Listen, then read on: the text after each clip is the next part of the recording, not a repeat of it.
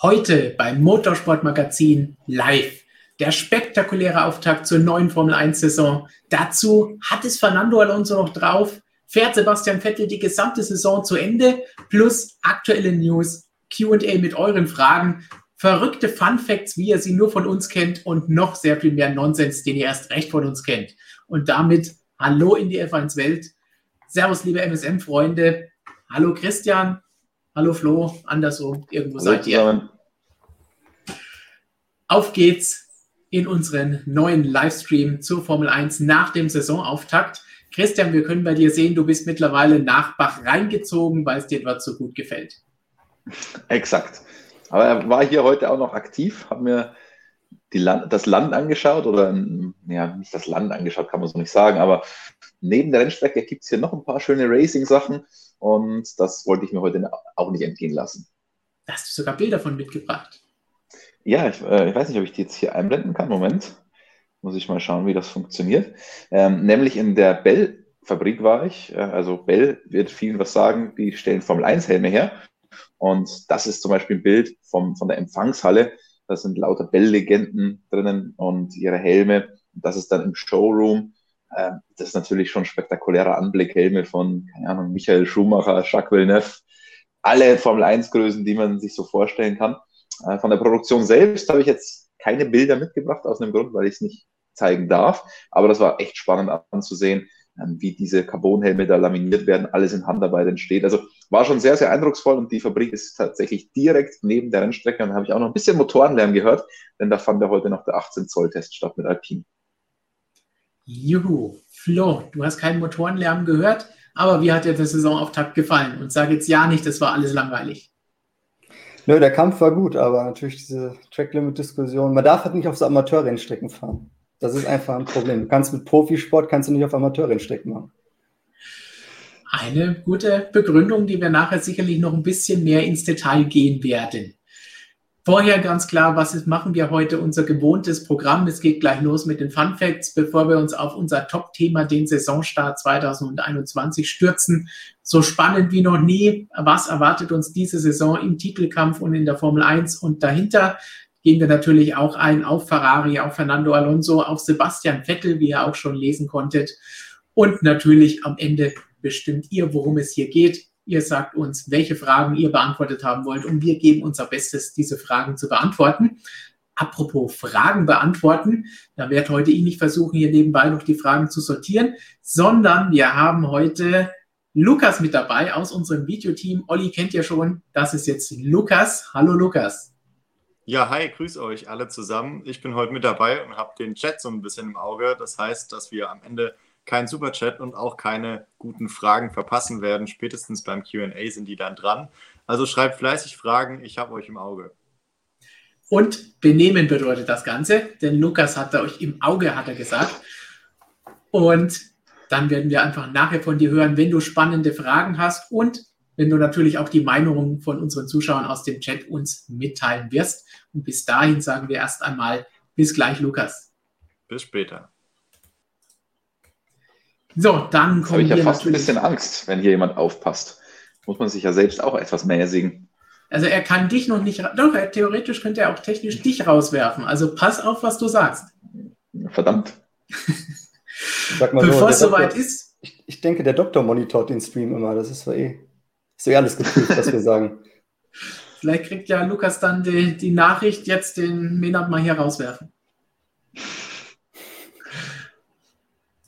Vorher wollen wir aber natürlich noch unsere Fun Facts loswerden, damit ihr noch alle schön fleißig einschalten könnt. Haben wir am Anfang immer lustige Geschichten. Für den Anfang vielleicht noch eine kurze Korrektur zum letzten Mal. Denn da äh, ist mir ein kleiner Versprecher, nicht bei den Fun Facts, aber später unterlaufen, wo ich gesagt habe, der erste Mercedes war ein Mercedes. Ich meine, diese Aussage ist absolut korrekt, aber sie ist auch recht sinnfrei. Natürlich ist der erste Mercedes ein Rennwagen gewesen, worüber wir letztes Mal gesprochen haben. Wir erinnern uns natürlich alle an die Rennwoche von Nizza 1901. Ein Montag dieses Rennen damals gewesen, sehr interessant, als damals die Tochter von Emil Jelinek den Namen für den ersten Rennwagen von Mercedes gegeben hat. Vielleicht ein Fun Fact dazu, damals über 390 Kilometer war das Ganze, eine Runde, also nicht schlecht das Ganze. Was aber jetzt zu den richtigen Fun Facts, Christian. Du hast für uns vorhin schon heiß gemacht, dass du einen richtig geilen Fun Fact hast. Jetzt wollen wir mal sehen, ob das Ganze auch stimmt oder was du uns da erzählst. Und geht es um Helme? Nein, es geht nicht um Helme. Ähm, ihr kennt doch sicherlich alle das Sprichwort dasselbe in Grün. Wenn ich mal so in die Runde fragen darf. Stefan, ja. Flo? Ja, ich, ich, ähm, weiß, ich, weiß, was, ich weiß, was du auf Arte geschaut hast. Was habe ich auf Arte geschaut? Ich habe jetzt so eine, auf Arte ist aktuell so eine gute Doku-Reihe über das Auto. Ähm, Ach so. Und ich meine, das nee, ist da vorgekommen, weil nämlich irgendein Citroën haben sie kopiert, nur eine andere Farbe, ne? Ja, jetzt pass auf. Ähm, das, dasselbe, dasselbe in Grün ähm, hat jetzt ein, ein, Kollege geschrieben über Sebastian Vettel bei Aston Martin im Vergleich zu Ferrari. Finde ich sehr, sehr passend, weil seine Fehlerserie ist halt nun mal weitergegangen. Performance-technisch war es jetzt auch nicht die Offenbarung. Deswegen fand ich dasselbe in Grün. Fand ich da jetzt eigentlich sehr passend. Und dann ist mir noch gekommen, genau die Geschichte, Flo, die du jetzt angesprochen hast, woher dieser Spruch überhaupt kommt. Also es gibt unterschiedliche ähm, Deutungshoheiten, woher das Ganze jetzt kommt. Die geläufigste ist aber tatsächlich aus der Automobilbranche, dass ähm, Opel den Laubfrosch, den Opel Laubfrosch oder wie das Auto in echt hieß, 4 PS, ähm, nachgebaut hat. Das war ein komplettes Plagiat des Citroën 5CV. Und dadurch passt das natürlich umso besser, weil wenn das ein komplettes Plagiat ist und der halt hauptsächlich in Grün ausgeliefert wurde, deswegen dasselbe in Grün, ähm, dann passt das irgendwie besonders gut auf den Aston Martin, finde ich. Also dasselbe in Grün, äh, das absolute Motto für Sebastian Vettels und Aston Martins Saison 2021.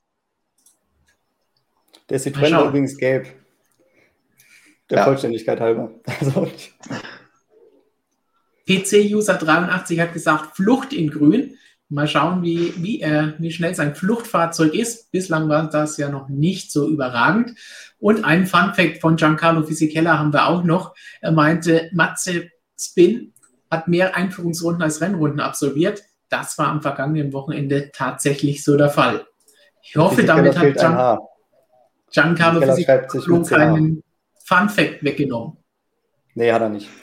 Äh, wie gesagt, also Physikeller bitte noch Datei einfügen, sonst kann ich das nicht ernst nehmen. Ähm,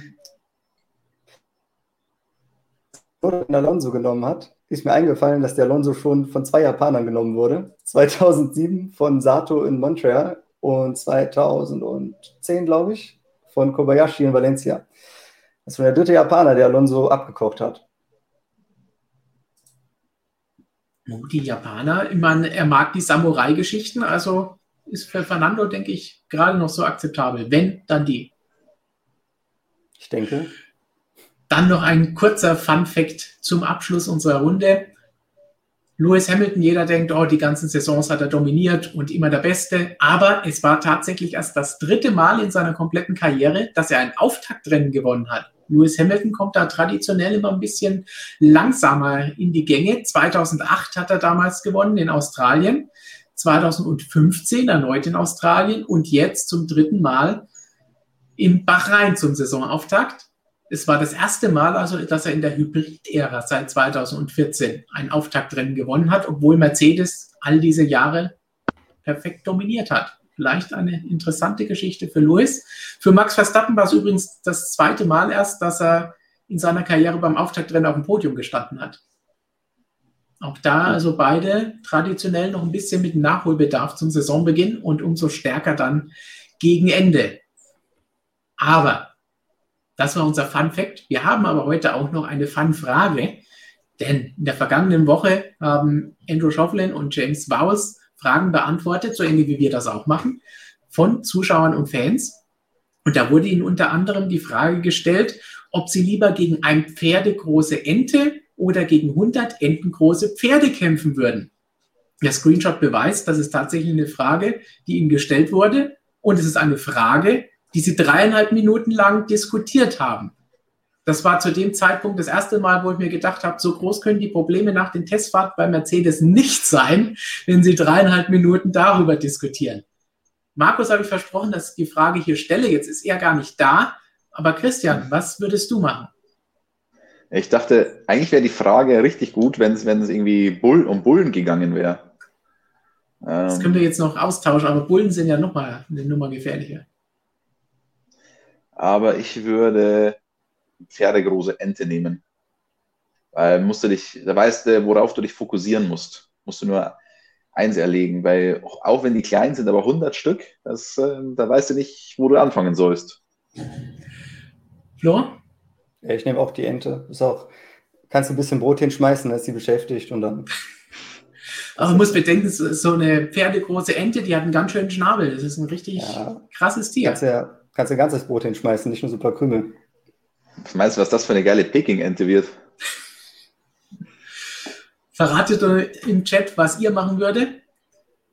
Und tja, die Mercedes-Leute haben sich versucht rauszureden, denn sie haben gesagt, sie würden versuchen, sich mit der Ente anzufreunden. Mit dem Stier wahrscheinlich nicht. Da würde das Ganze nicht funktionieren, den Christian reingeworfen hat. Den Rotbullen so, meinst du? Mit dem Bull. Dann kommen wir doch jetzt zu dem, auf das alle warten, nämlich zum Top-Thema. Wir sprechen jetzt über den Saisonstart am vergangenen Wochenende und natürlich auch, wie gut wird diese Saison, nachdem wir so ein spannendes Rennen hatten, sowohl im Mittelfeld, das hart umkämpft war, als auch natürlich an der Spitze bis zur Ziellinie mussten wir warten, wer gewinnt das ganze Rennen. In der Formel 1 haben wir das schon eine ganze Weile nicht gesehen. Wenn Markus da wäre, würde jetzt natürlich ins Wort fallen und sagen, in der MotoGP haben wir das ständig und immer so. Aber mal schauen, wie wir es dieses Jahr in der Formel 1 erleben werden und wie oft das Ganze vorkommt.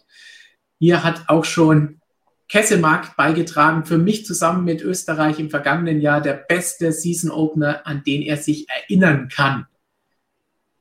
Da werden wir jetzt auch noch gleich drüber diskutieren. Wie habt ihr das Ganze empfunden, das Rennwochenende und das Rennen als Saisonauftakt? Ähm, also ich fand es richtig, richtig geil. Und zwar zum einen natürlich vorne an der Spitze, zum anderen im Mittelfeld richtig coole Kämpfe, wo es um Positionen ging. Und vorne an der Spitze, finde ich, hat es genau gezeigt, was die Formel 1 ausmacht.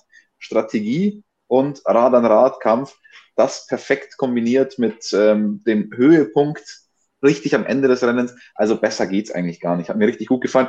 Das einzig Blöde ist natürlich, dass dann die rennentscheidende Szene eine ist, die von der Rennleitung dann beeinflusst wird. Also das war so ein bisschen fahler Beigeschmack, aber sonst ein sensationelles Auftaktwochenende.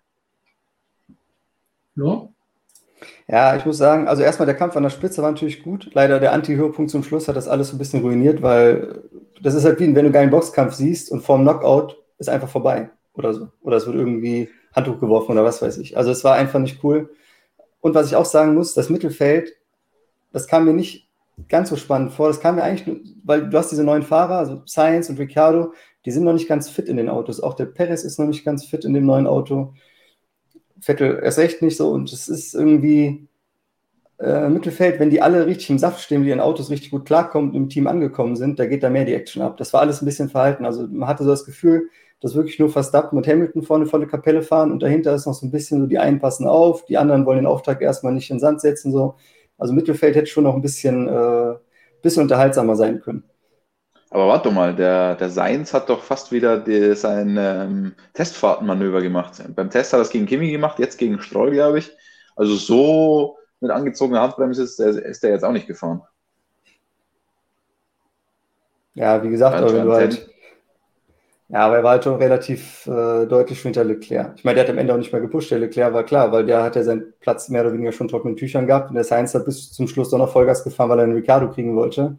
Der wiederum war sehr weit hinterm Norris so. Also das, wenn die das Selbstvertrauen, wenn das alles kommt, das wird noch, wird noch besser. Der Zunoda war ja auch in der Startrunde sehr vorsichtig, hat danach ein super Rennen gefahren. Aber auch das kann der ablegen und dann wird das alles noch geiler. Also da ist noch Luft nach oben. Wobei wir ja wissen, dass Daniel Ricciardo mit äh, stumpfen Waffen gekämpft hat, denn beim, bei der Kollision mit Pierre Gasly in der Startrunde ist bei ihm am Diffusor oder im Unterboden ein bisschen was kaputt gegangen und deswegen konnte er da nicht mehr so richtig mithalten. Weil performance-technisch, ich meine, Qualifying alle Länder Lando Norris geschlagen. Also so schwach sah der jetzt, finde ich, auch nicht aus in dem McLaren.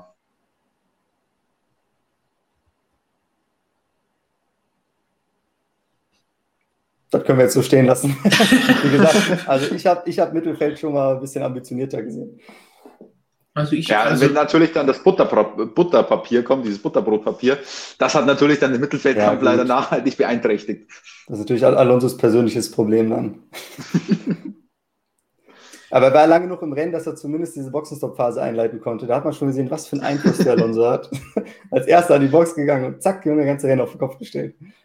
Alonso hat damit den Mittelkampf ermöglicht.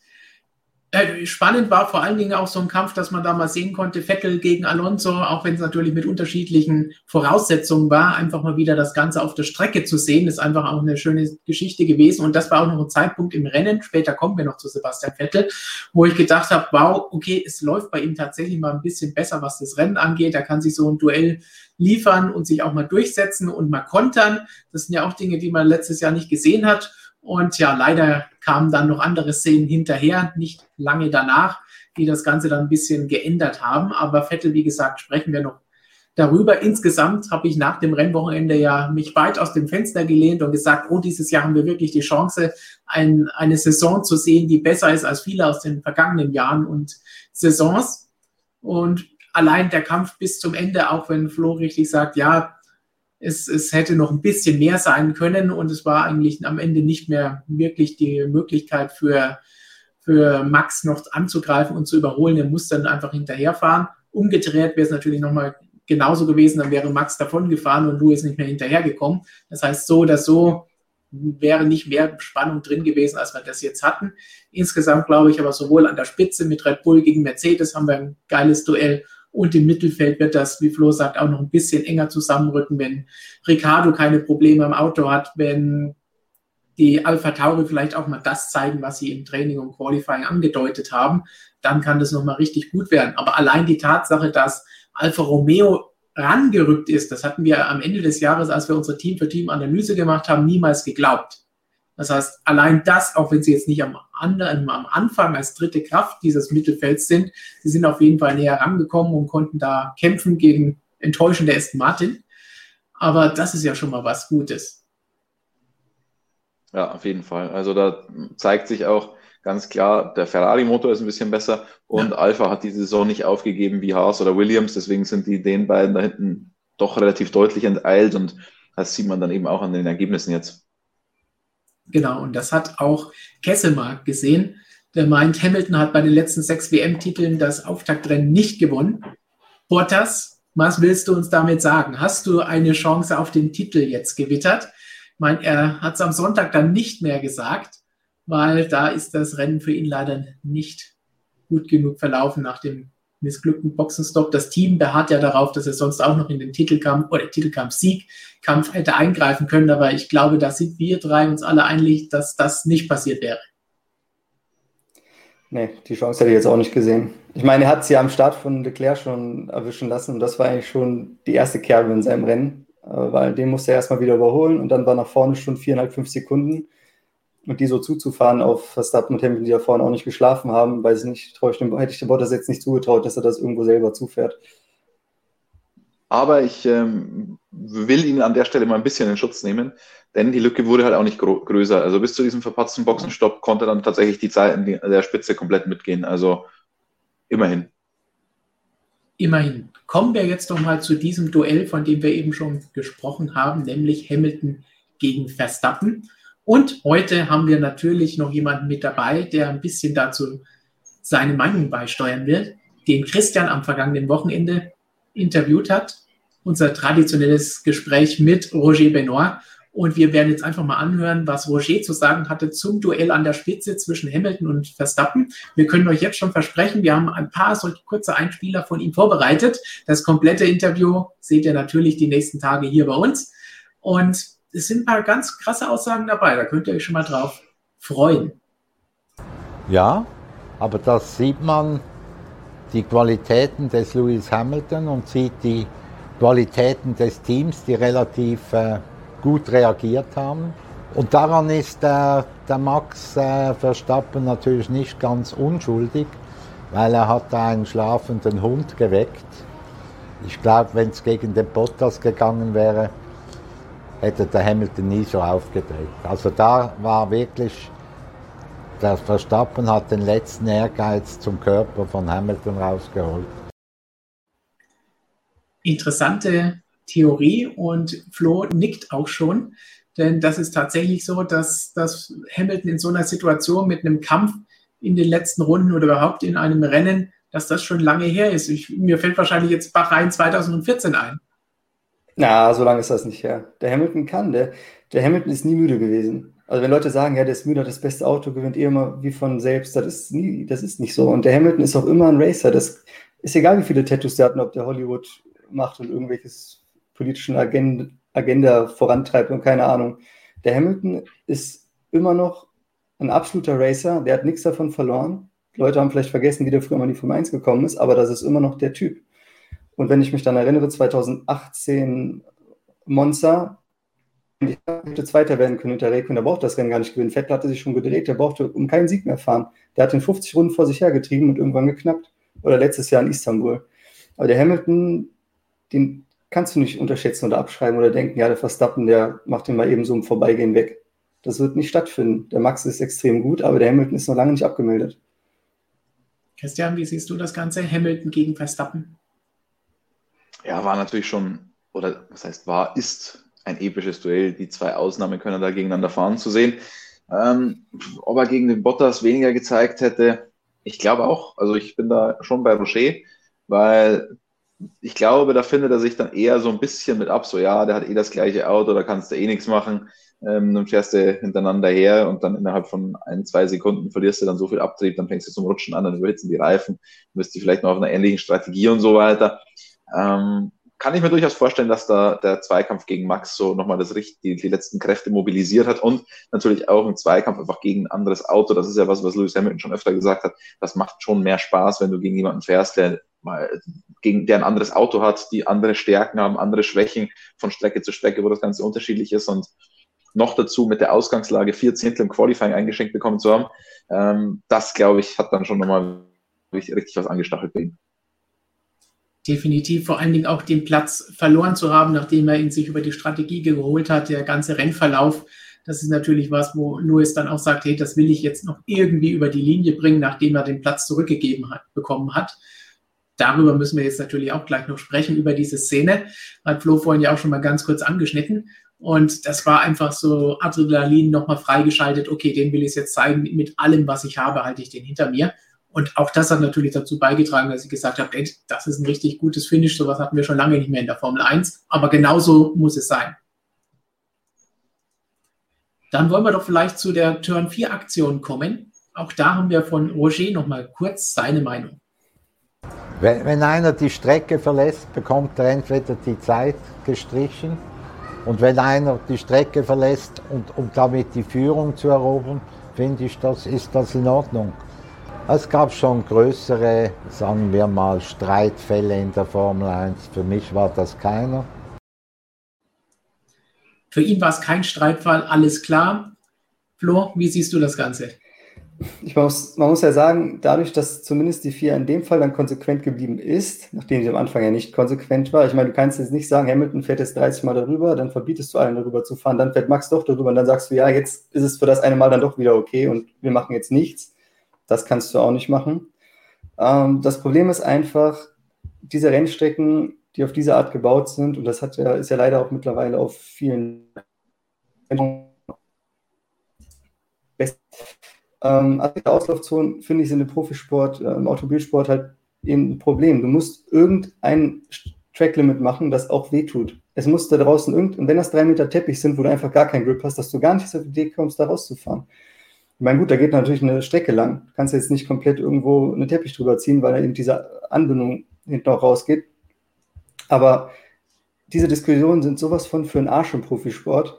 Und wir haben das ja nun mal, dass es äh, bei den meisten dieser Rennstrecken sind nicht nur die Motorradrennfahrer, die sich äh, gegen Kiesbetten sträuben, weil das natürlich gefährlich ist, wenn du da reinrutscht mit hoher Geschwindigkeit und ausgehebelt wirst, dann brichst du halt die Knochen. Ähm, weil es eben auch für Track Days und Erprobungsfahrten, Testfahrt von Herstellern eben diese asphaltierten Auslaufzonen gedacht sind, dass da nichts kaputt geht, wenn da einer mit seinem Porsche rumfährt und so weiter. Aber das ist halt so, als ob du in der Bundesliga ein Stadion hast, in dem, was weiß ich, Kinder spielen, also stellst du andere Tore auf, keine Ahnung. Und dann lässt du die Bundesligaspieler auch da spielen. So. Und dann hat es nicht mehr die gleiche Qualität. Du musst auf einer Formel 1 Rennstrecke, eine Grand Prix Rennstrecke, die muss so gebaut sein, dass du Track Limits hast, bei denen wird sich bewegt. Und es wäre so, wenn da draußen eine Wiese in Kiesbett wäre und du machst ein riskantes Manöver außenrum, kommst mit zwei Rädern da in den Dreck und machst, ziehst es trotzdem durch, dann bist du der Held, dann sagen alle geil. So. Aber wenn natürlich außen sowas ist, du fährst da raus und es gab vorher schon Diskussionen, was für einen Vorteil das bringt, dann bist du der Idiot und musst den Platz wieder abgeben. Das ist einfach so ein grundsätzliches Problem, was man mit diesen Rennstrecken hat. Christian, es ist das, was du eh schon immer ansprichst, als größter Fan der Kiesbetten, die es überhaupt irgendwo geben kann. Flo, du hast vorhin auch schon gesagt, hier mit der Amateurrennstrecke ein bisschen einen Hieb in die Richtung verteilt. Das ist das, was du damit gemeint hast. Aber wenn wir jetzt grundsätzlich nochmal die Regeln anschauen, wir haben dazu ja auch äh, Christians Newsvideo vom, vom Sonntag nach dem Rennen, wo du das schon mal ein bisschen angesprochen hast.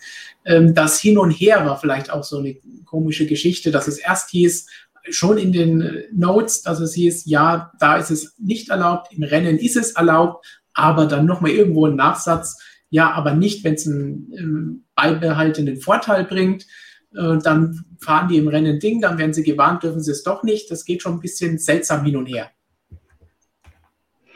Ja, also es ich glaube, die Problematik ist hier, dass hier viele verschiedene Sachen zusammenkommen. Zum einen natürlich das, was Flo gerade gesagt hat mit den Strecken. Wobei ich finde, in Bahrain ist das gar kein so großes Problem, sondern halt nur an dieser einen blöden Stelle, wo es rübergeht auf die andere Strecke. Sonst sind die Track Limits da einigermaßen gut. Ähm, und dann eben die Sache mit, ja, am Anfang der, des Wochenendes hat man gesagt, die Streckenbegrenzungen in Kurve 4 werden überhaupt nicht überwacht und man darf dann machen, was man will. Nach dem ersten freien Training hieß es dann, ja, Moment, äh, das war uns doch zu viel. Ich habe tatsächlich zwischen FP1 und FP2 noch mit Michael Masi gesprochen und da hat er gesagt, nee, die haben es übertrieben, jetzt machen wir es doch so. Dann denke ich mir so, naja, du kannst doch eigentlich schon damit rechnen, wenn du sagst, du darfst die Fläche dann nutzen, dass es dann übertrieben wird. Und dann hieß es aber so, dass es nur im Training und im Qualifying so ist, dass dir die Rundenzeit da gestrichen wird. Im Rennen ist es aber völlig egal. Da darfst du rausfahren. Nur, du darfst halt niemanden überholen. Und dann ist Hamilton oft rausgefahren. Das kommt jetzt auch hier immer wieder in den Kommentaren, weshalb da dieser ganz große Unmut entsteht. Ich glaube 29 Mal oder so ist er da rausgefahren, hat keine Strafe bekommen und dann fährt Max Verstappen einmal raus und dann muss er die Position zurückgeben. Und das wirft natürlich ein komplett blödes Bild auf die ganze Szene, weil diese 29 Mal, Lewis Hamilton waren völlig legal laut diesen Event Notes und man hat es dann während dem Rennen auch erst wieder geändert. Also das war der, der größte Schwachsinn, dass man dann während dem Rennen gesagt hat, uh, der übertreibt es ja jetzt vielleicht, finden wir doch nicht so gut, weil Red Bull das natürlich gesehen hat. Die haben das dann bei der FIA über Rennleiter angefragt. Dann hat der reagiert und gesagt, ja, Moment, ihr übertreibt das, jetzt machen wir es doch so, darf man nicht. Ja, also ich bitte dich, dann hat es aber der Hamilton schon 29 Mal gemacht gehabt. Äh, was heißt das für die anderen? Dürfen die dann jetzt auch noch 29 Mal da rausfahren und dann beim 30. Mal würden sie bestraft oder was auch immer? Und also das war eine sehr, sehr, sehr unglückliche Figur, die, das, die der Rennleiter Michael Masi abgegeben hat dass natürlich dann dieses Überholmanöver genau da stattfindet und genau nicht reglementkonform ist, ist natürlich dann saublöd, aber es passt, es, es passt perfekt dann zu dieser ganzen Verwirrung, die da schon ja. entstanden ist. Wobei ich sagen muss, dass, dass für mich das Ganze natürlich auch nochmal äh, eine völlig andere Geschichte ist, wenn er jemanden überholt, als wenn er da drüber fährt. Ja, er macht dann natürlich auch einen, einen Vorteil und holt auf ein bisschen an Zeit. Und wenn er es 30 Mal macht, natürlich äh, sehr viel mehr Zeit, als wenn er es nur einmal macht. Aber letztlich ist es schon immer so gewesen, wenn, wenn du neben der Strecke überholst, musst du den Platz zurückgeben oder du bekommst hinterher eine Strafe. Deswegen ist das jetzt nicht so überraschend oder irgendetwas, das zu verteufeln ist, sondern das Problem ist, dass vorher die ganze Sache einfach schlecht gehandelt wurde und ein bisschen, um Flo's Wort zu klauen, amateurhaft gewirkt hat. So, das siehst du die Geschichte. Ja, aber ich finde, in der Kurve kannst. Entschuldigung, Flo? Nee, sag ruhig, mach erst mal. Ich, ich finde, in der Kurve hättest du es einfach wirklich so durchziehen müssen, wie es ursprünglich angedacht war, dass du da einfach sagst, Streckenlimits kein Problem und dann hast du auch wirklich keine Diskussion. Und wenn dann einer das Überholmanöver komplett außen durchzieht, naja, der Innen kann ja dann auf der Strecke, kann ja die Strecke ausnutzen. Und dann kann sich der Außen nicht beschweren, dass er ihm keinen Platz lässt, weil wenn er außen bei der Strecke ist, dann muss er halt dann irgendwann, wenn das Kiesbett, das kommt ja dann irgendwann später, ähm, dann muss er halt wieder vom Gas außen. Und deswegen, ähm, gut, da kommt man dann wieder in Problematiken rein, wo man sagt, okay, aber so ist die Strecke dann nicht homologiert, wenn man da auf einmal fahren darf, aber ich sehe da kein so großes Sicherheitsproblem und ich hätte es einfach dann so gelassen, hätte gesagt, okay, ihr dürft da machen, was ihr wollt, tobt euch aus und wenn was passiert, selbst schuld. Wobei ja, wir dann auch wieder so ein bisschen doppeltes Maß haben, wenn wir sagen, hier darf man neben der Strecke überholen, weil diese Kurve da anders ist und woanders darf man es nicht. Das heißt, insgesamt sollten die Regeln irgendwo mal identisch sein. Also, die Strecken so bauen, dass du Diskussion nicht hast, sag ich. So, aber jetzt in dem Rennen bin ich auch bei Christian. Man hätte in dem Fall Red Bulls die Klarstellung haben wollte, hätte man sagen müssen, alles klar, Feuer frei, fahrt da raus, macht, was ihr wollt. Ja. Weil jetzt hat der eine schon 30 Mal sich einen Vorteil geholt. Du kannst ihn jetzt bestrafen, aber dann ist wahrscheinlich die Diskussion, ja, aber warum jetzt eine Strafe? Der wurde ja nicht verwarnt, bla bla bla, dann geht das wieder los. Das kannst du nicht mehr rückgängig machen. Wenn der Hamilton echt 5, 30 Mal zwei Zehntel da geholt hat, dann ist der Vorsprung, ist der Schaden für Red Bull schon so groß, normal musst du ihn dann bestrafen, kannst es aber dann nicht mehr. Also kannst du höchstens sagen, wir geben es euch jetzt allen frei und jetzt macht, was ihr wollt. So. Ja. Aber es wurde ja eigentlich von Anfang an allen freigegeben für das Rennen. Und deswegen verstehe ich nicht, wieso man überhaupt so dann zurückgerudert ist. Und ich fand das, und viele kritisieren natürlich jetzt auch Hamilton dafür, Mercedes und sagen, ja, die dürfen alles. Ich finde das klug. Also ich finde, die haben sich halt die, die Schwäche der FIA oder des Rennleiters in dem Fall zunutze gemacht. Und das hätten die anderen auch machen sollen. Sie haben ja, genutzt, was auf dem Papier stand und korrekt regelkonform ist. Das ist, das ist, einfach nur das, was erlaubt ist, ausgenutzt und gemacht. Wenn Sie das nicht machen würden, wären Sie ja dumm. Dann würden Sie nicht alles rausholen. Flo, dich hat es kurz unterbrochen. Ja, nee, nee, also das ist, ist auch wirklich der entscheidende Punkt. Du kannst, wenn jetzt eh schon, dass er dumm genug ist oder ungeschickt genug ist, für unterschiedliche Sessions unterschiedliche Track-Limits anzusetzen, wenn der Mercedes aber weiß oder vielleicht als einziger aufgepasst haben oder was weiß ich, im Rennen geht es und macht es, ja, dann ist es doch in Ordnung. Also, wie gesagt, da brauchen sich auch die anderen dann nicht beschweren. In dem ja. Moment. Das ist wirklich einzig und allein von der FIA nicht gut gemanagt. Und ich frage mich, ganz ehrlich, was passiert wäre, und ich habe mir die schnellste Rennrunde von Walter Bottas, um ehrlich zu sein, gar nicht angeschaut. Aber was ist denn, wenn er da die Track Limits verlässt? Es steht ja explizit drin in, in den Wendnotizen, dass die Rundenzeiten im Rennen nicht gestrichen werden. Also, und dann ist es ja auch irgendwie ein lasting Advantage, also ein bleibender Vorteil, wenn du da rausfährst, die schnellste Rennrunde fährst und den extra Punkt kassierst. Also, ja. ja, das hat einfach nicht gepasst. Nee, da muss man von Anfang an eine Sache festlegen und dann auch an der festhalten. Ich meine, sowas hatten wir wirklich noch nie, dass während dem Rennen das Ganze geändert wurde, dass gesagt wurde, jetzt ist genug, ja, dass es eine Strafe gab, ja, aber nicht bislang war es erlaubt und ab Runde 30 ist es nicht mehr erlaubt. Was ist das für ein Vorgehen? Und was mich auch tatsächlich gestört hat, ist, dass äh, Rennleiter Michael Masi das auch nicht eingesehen hat. Er sagte, nö, es gab keine Änderung während des Rennens. Aber definitiv ist das eine Änderung während des Rennens, wenn davor gesagt wird, ihr dürft da rausfahren und die Zeit wird nicht gestrichen und dann auf einmal heißt oh, es, es wird schon wieder zu bunt getrieben. Ja, das haben wir, hat er doch nach FP1 schon gesehen, was passiert, wenn es so ist. Also das verstehe ich nicht und äh, sollte auch ein bisschen mehr Selbstkritik an den Tag legen. Und das zeigt für mich auch irgendwie, dass der Rennleiter nicht diese Souveränität hat, die ein Rennleiter vielleicht haben sollte. Also klar, ich meine, die Fußstapfen von, von Charlie Whiting, die sind riesengroß, die kann niemand ausfüllen, aber in dem Fall hätte man es durchaus besser machen können. Genau, und um an diesen Punkt zu kommen, muss man vielleicht vorher dann auch mal einen Fehler eingestehen oder sagen, okay, das war jetzt hier ein bisschen blöd gelaufen, haben wir versucht, das Ganze zu gut zu machen und dabei mehr Fehler gemacht als was anderes. Genau. Gut, dann haben wir diesen Vorfall abgeschlossen, wollen jetzt aber nochmal einen Blick auf den Titelkampf werfen. Wir haben eben schon besprochen. Ach, warte mal, Stefan, nochmal noch mal ganz kurz. Ähm, da fällt mir gerade ein, ist es denn ein Fehler von Max Verstappen, dass er da überholt hat?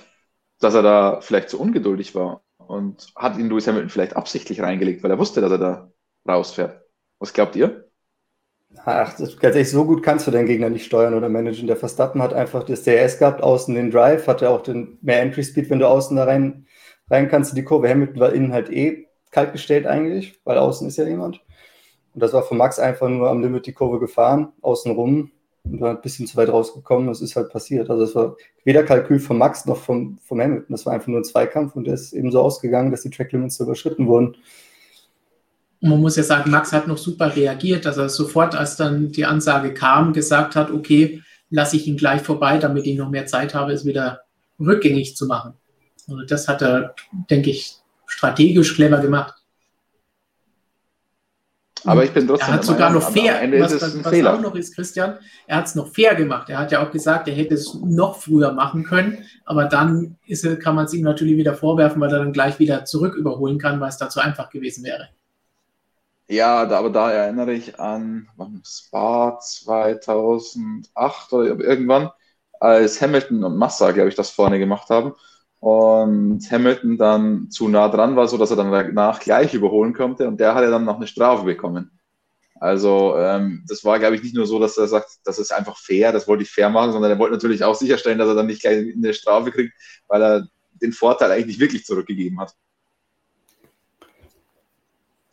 Gut, dann würde ich sagen, genug der Diskussion um Kurve 4. Schauen wir noch mal ganz kurz auf das, was uns jetzt vielleicht noch erwartet in diesem Jahr im Titelkampf und was Roger dazu zu sagen hat.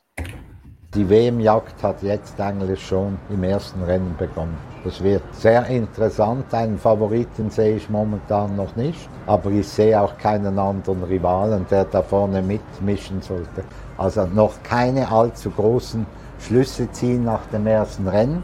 Warten wir mal drei, vier ab, dann ändert sich vielleicht irgendwo noch die Situation. Aber ich glaube, ganz vorne darf man nicht unbedingt mit äh, Überraschungen rechnen. Also es wird Max Verstappen gegen Lewis Hamilton sein, wo vielleicht mal ein Störefried reinkommt, aber der ist dann beim nächsten Rennen wieder weg, oder? Störenfriede, die kurzfristig mal in einem Rennen vorne mitmischen können, wobei selbst da könnten das eigentlich höchstwahrscheinlich nur die Teamkollegen sein.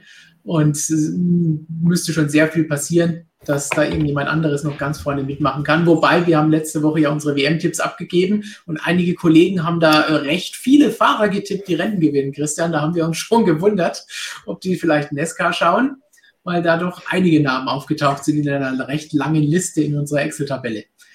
Aber zurück zum Duell Hamilton gegen Verstappen. Flo, du hast eben schon genickt. Das heißt, du siehst auch, ah, die beiden sind diejenigen, die um den Titel kämpfen werden und nicht Perez und Bottas. Und andererseits, wie geht es da jetzt weiter? Bleibt es so eng? Bleibt Red Bull vorne, wie es jetzt am vergangenen Wochenende der Fall war, sowohl im Qualifying als auch im Rennen, auch wenn Mercedes im Rennen näher dran war? Oder kann Mercedes die nächsten Wochen, wo noch Zeit ist, bis zum nächsten Rennen oder übernächsten Rennen nutzen und es wieder alles so umkehren, wie wir es kennen? Ich glaube, für Mercedes, die ist ja nicht, die werden sich mit Red Bull und Verstappen bis zum Schluss auseinandersetzen müssen. Honda scheint ja einen super Job gemacht zu haben. Also die Pole Position von Verstappen geht sicherlich auch irgendwo, hat er auch selber gesagt, aufs Konto vom Motor, vom Qualifying-Modus.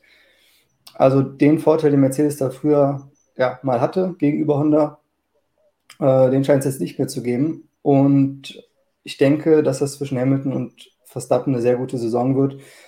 Imola, ich muss sagen, der Max war letztes Jahr in Imola schon sehr gut. Ähm, ich meine, Hamilton war natürlich überlegen mit dem Auto, aber ich denke, dass äh, der Max in Imola schon der Favorit ist. Und dahinter, klar, also wie gesagt, Bottas und Perez, wenn der Perez noch warm wird mit dem Auto, ich habe in den Kommentaren schon gelesen, ja, aber der Perez ist doch schon ein gutes Rennen gefahren. Ja, es war ein gutes Rennen, aber der Perez kann das noch viel besser, wie wir alle wissen. Hat er letztes Jahr nicht nur in Sake gezeigt, sondern auch in Portugal. Wenn der mit seinem Auto richtig warm geworden ist, dann geht der noch mehr wie das Messer durch die Butter durchs Feld. Also von Perez äh, werden wir noch ein bisschen mehr sehen, sicherlich. Und äh, ja, aber einen Wellenkampf irgendwo einschalten. Ich frage mich eher, für wen es zuerst bitter wird, ob für Bottas oder für Perez, dass die nämlich dann mal was abgeben müssen für die Kollegen, die da vorne wissen, dass es zwischen Hamilton und Verstappen spitz auf Knopf geht. Da könnte das nämlich sehr schnell passieren, dass die ähm, ihre Resultate auch mal abgeben müssen oder irgendwo mal ja, äh, nicht so begeistert sind. Diese Gefahr besteht durchaus. Wir erinnern uns alle an Russland und Valtteri Bottas, wo es gar nicht mal so knapp war, wie es vielleicht dieses Jahr noch wird. Da müssen wir mal abwarten, ob dann wieder die Funksprüche von den Strategen kommen. Christian, Flo hat eben auch schon angesprochen, dass Honda aufgeholt hat bei der Power Unit. Das haben wir, denke ich, so gesehen. Der Doktor hat sich da ja schon nach den Testfahrten recht optimistisch gezeigt bei dir im Interview. Aber Mercedes scheint auch noch ein bisschen Probleme zu haben bei seiner Power Unit. Ja, äh, Mercedes hat ja tatsächlich, also Honda hat auch brutal viel äh, gemacht über den Winter. Sie haben eine komplett neue Power Unit gebracht. Aber auch bei Mercedes äh, hat man sich durchaus noch ins Zeug gelegt. Wir haben ja über den, oder bei der Präsentation schon gehört, dass es unter anderem einen neuen Motorblock gibt, der aus einer anderen Aluminiumlegierung besteht. Äh, man hat das GERS vor allem, oder die MGUK, wie es ja inzwischen heißt, das heißt inzwischen eigentlich jetzt schon ziemlich lange. Ähm, die hat man auch nochmal angefangen, komplett überarbeitet. Die hat ja im letzten Jahr Probleme gemacht bei der Zuverlässigkeit.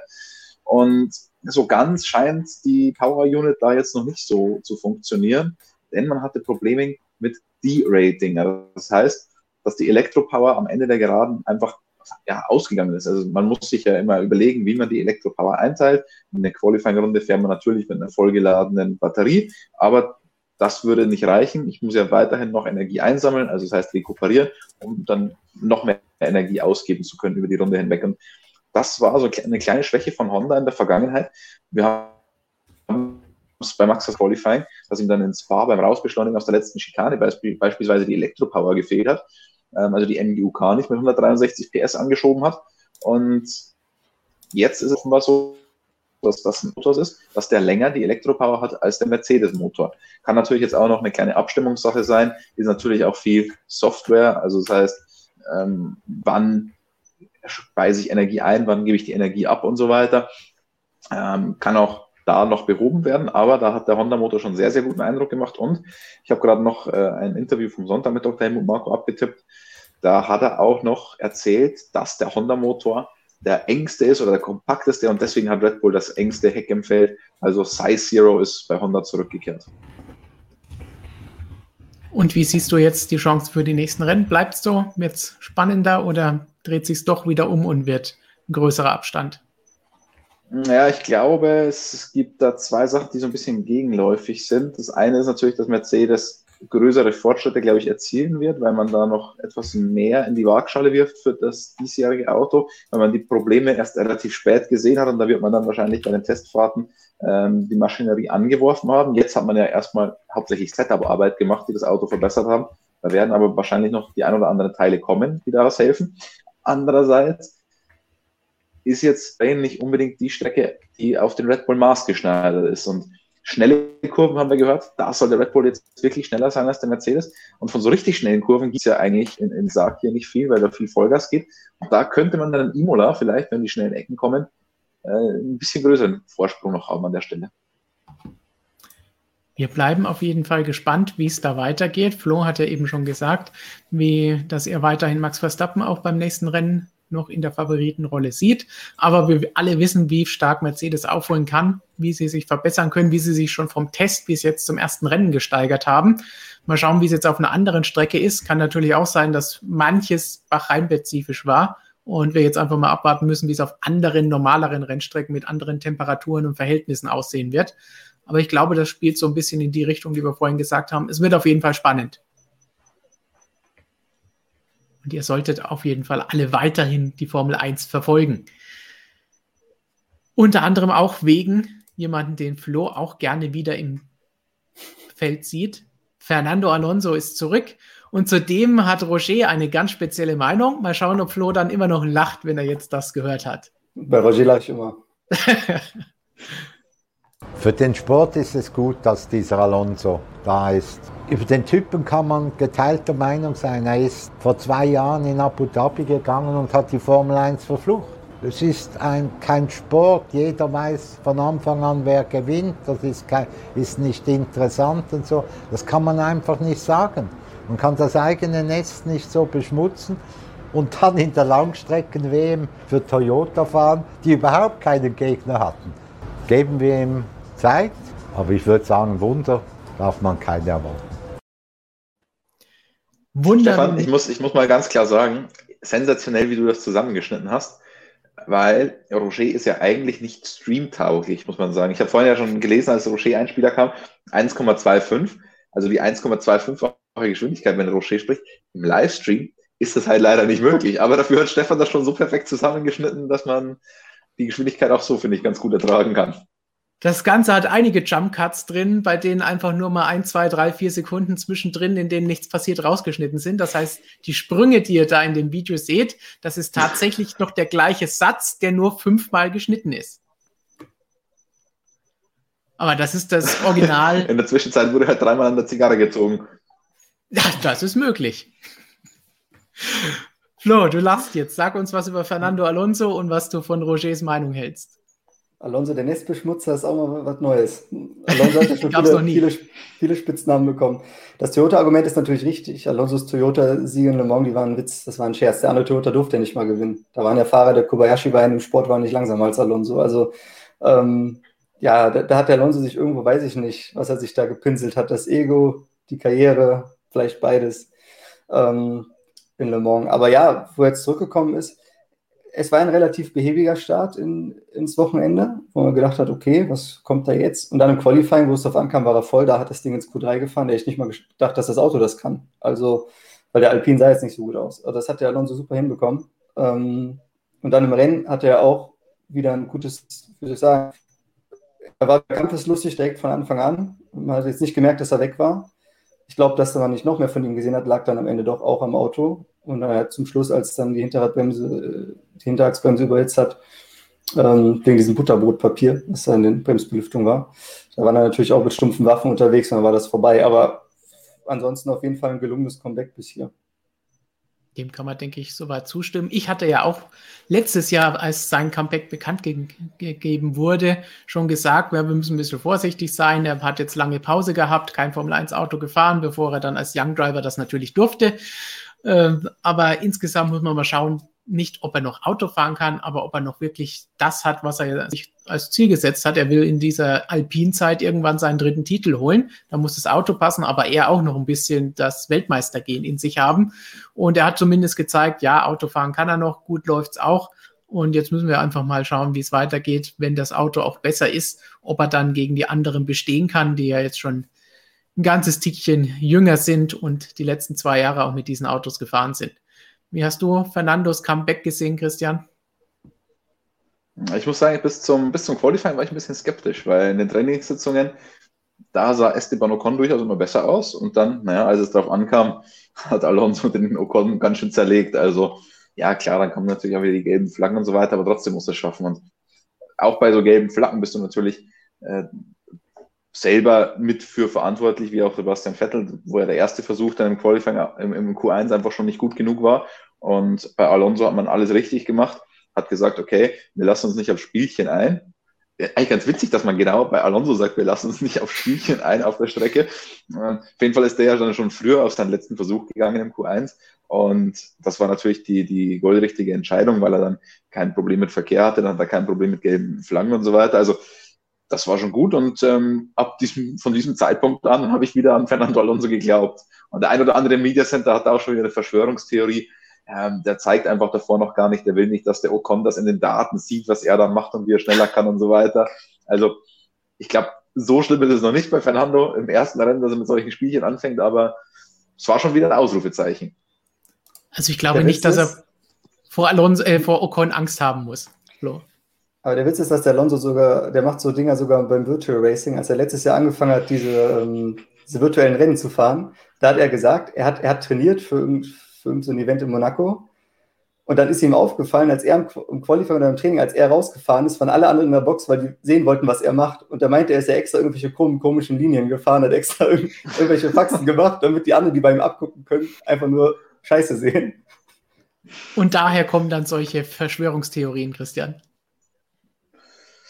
Naja, ich meine, da brauchst du natürlich dann auch äh, entsprechendes Selbstbewusstsein, weil wenn du es davor im Training nicht versuchst, äh, musst du dir ganz schön sicher sein, dass es dann im Qualifying klappt, was du eigentlich vorhast. Ja, an Selbstbewusstsein mangelt Fernando, glaube ich, nicht. Aber, äh, Nico Rosberg hat das, glaube ich, auch mal erzählt, dass er das in Abu Dhabi mal absichtlich gemacht hat. Da ist er irgendwann mal versehentlich im, im Training in der letzten Kurve ein bisschen anders gefahren. da ist er und hat festgestellt, oh, das ist schneller.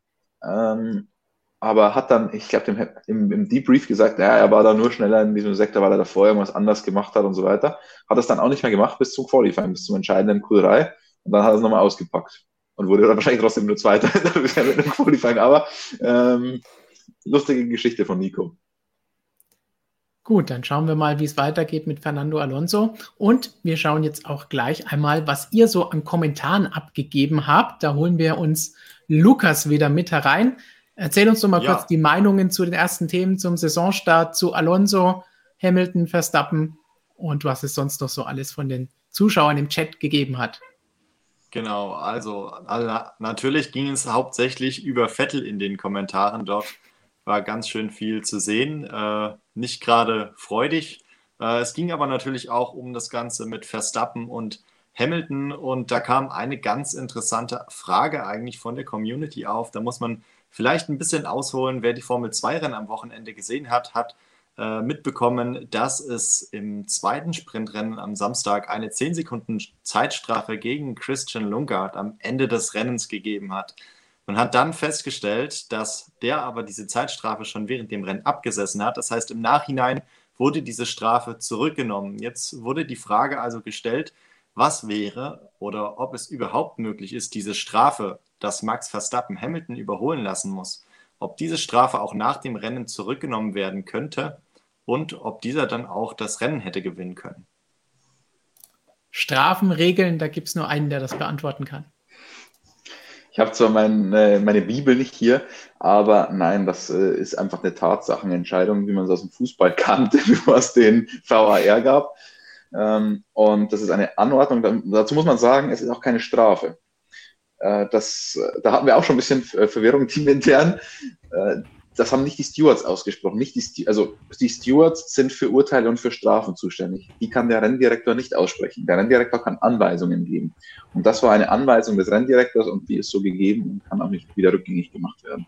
Bei Strafen ähm, heißt dann immer, da steht inzwischen so ein bisschen verklausuliert drunter, dass man bestimmte Strafen, äh, gegen die noch Einspruch oder Bewährung einlegen kann und so weiter. Aber äh, das ist dann immer sehr kompliziert. Das haben wir beispielsweise in ähm, Montreal vor ein paar Jahren mal gesehen, als Ferrari dann noch, also das ist dann keine wirkliche Berufung oder so, das ist dann Right of Review, nennt sich der ganze Spaß. Das ist, wenn es ein wirklich komplett neues Element gibt, das man damals noch nicht zur Verfügung hatte, als die Strafe ausgesprochen wurde, äh, dass man sich das dann nochmal anschauen kann. Und wenn die Stewards dann sagen, okay, dieses Element gab es wirklich noch nicht, das ist neu und das ist entscheidend und das ist wirklich wichtig für die Urteilfindung, ähm, dann kann der Fall nochmal eröffnet werden. Aber in dem Fall war es, wie gesagt, keine Entscheidung der Stewards, sondern vom Rennleiter und somit auch keine Strafe, sondern eine Anweisung. Anweisung Sehr. an Lukas. Hast du noch mehr Fragen, Kommentare Eine Frage, und Meinungen?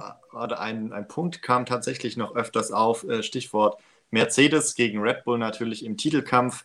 Ähm, man hatte an 2019 erinnert, Ferrari kam sehr nah dran, beziehungsweise vorbei an Mercedes und das hat Mercedes nochmal richtig Dampf gegeben. Kann man jetzt in den nächsten Wochen sowas nochmal bei Mercedes erwarten, gerade wenn sich das nächstes Jahr nicht unbedingt mehr lohnen wird, für Mercedes da jetzt weiterzuentwickeln? Flo?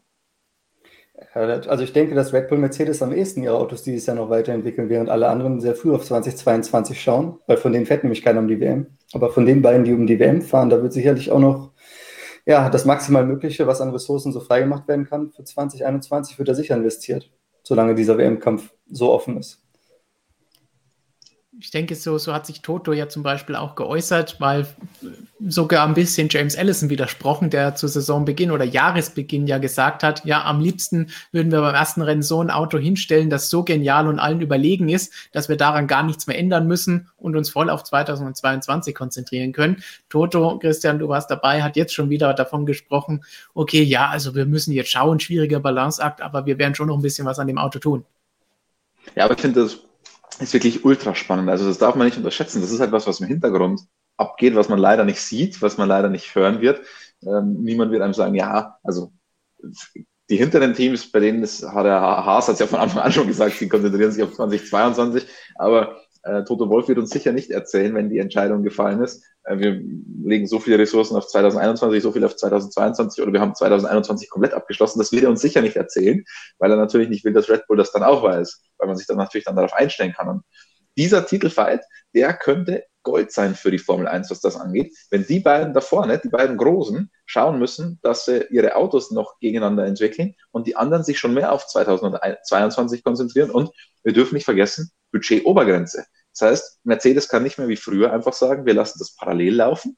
Ähm, wir können es uns leisten, wir gehen Vollgas in 2022 und 2021. Nee, geht nicht mehr. Budget-Obergrenze und dazu sind ja auch noch Windkanalstunden, CFD-Stunden ähm, limitiert und der Weltmeister hat sogar weniger als die dahinter. Also ich glaube, dieser WM-Kampf, der könnte für die Formel 1 in Zukunft noch richtig Gold äh, wert sein damit es einfach zu Beginn der neuen Ära ab nächsten Jahr zumindest alles ein bisschen enger zusammenrückt. Und wir haben ja schon oft darüber gesprochen, diese Budget Cap, was der Gutes bewirken könnte dafür, auch dass sie für 2022 erst seit dem 1.1. dieses Jahr arbeiten dürfen und daran etwas machen dürfen, entwickeln dürfen. Das heißt, momentan ist es tatsächlich so, dass diese Regeländerung, die es da letztes Jahr gegeben hat und die Verschiebung des neuen Reglements, dass die nochmal richtig mehr Spannung versprechen, als man sich eigentlich hätte vorstellen können zu so einem großen Umbruch.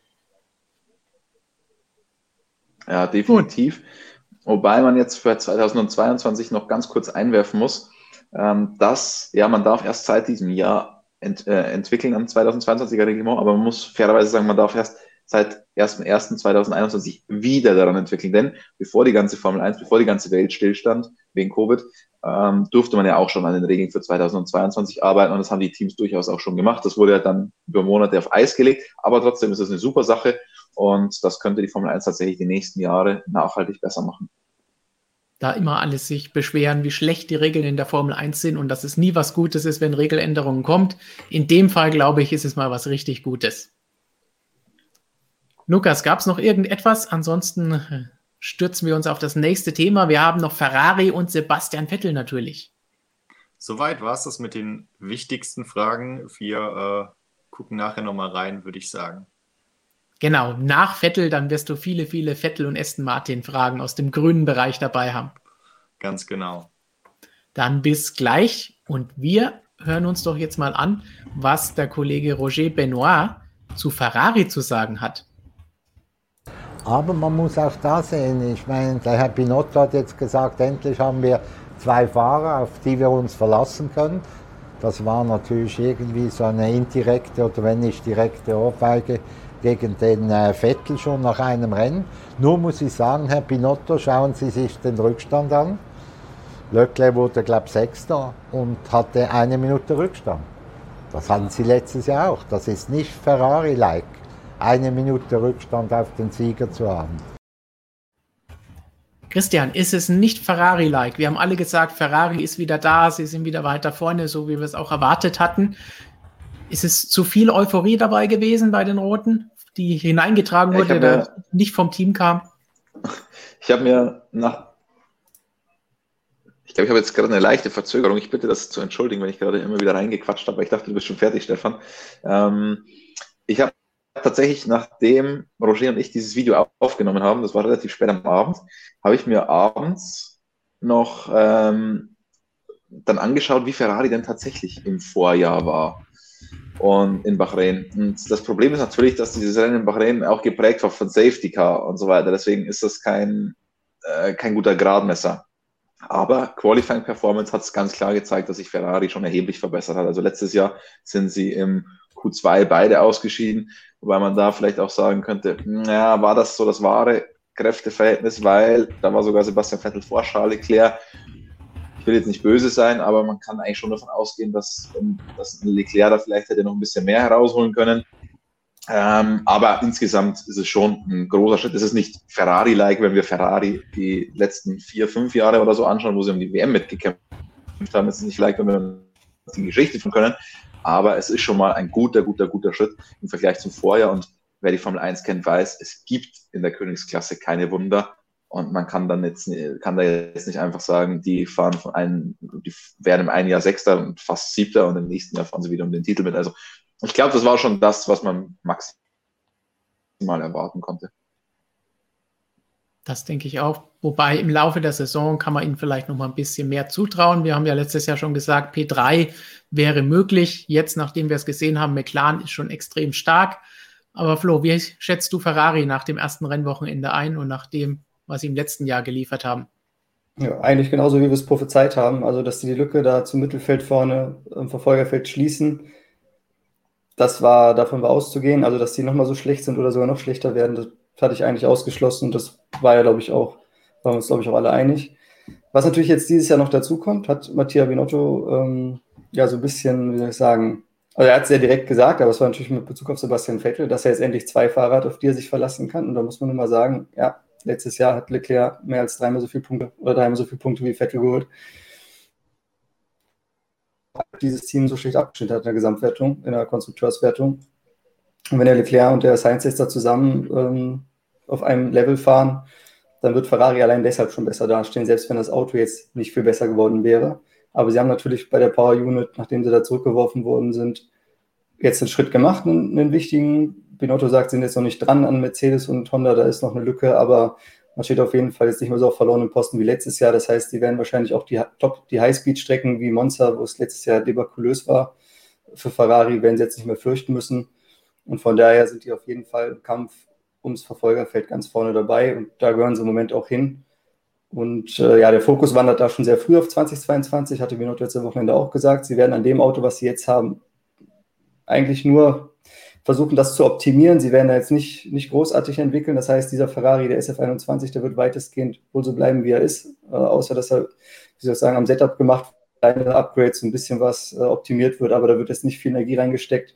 Bei denen steht eh schon alles auf 2022 und da ist dann natürlich wieder alles drin, weil die Ressourcen hat Ferrari natürlich. Sollte man an der Stelle auch noch mal kurz erwähnen, wie du gesagt hast, sie haben bei der Power Unit große Fortschritte gemacht, das heißt, da auch gute Leistungen abgeliefert, nachdem es im letzten Jahr aus bekannten Gründen da in die Hose gegangen ist mit der Power Unit und dem Motor. Und mal schauen, wie es da weitergeht. Wir haben es vorhin schon erwähnt, Alfa Romeo, dass es bei denen auch den Sprung nach vorne gegeben hat und dass es daher ganz klar er erkenntlich ist.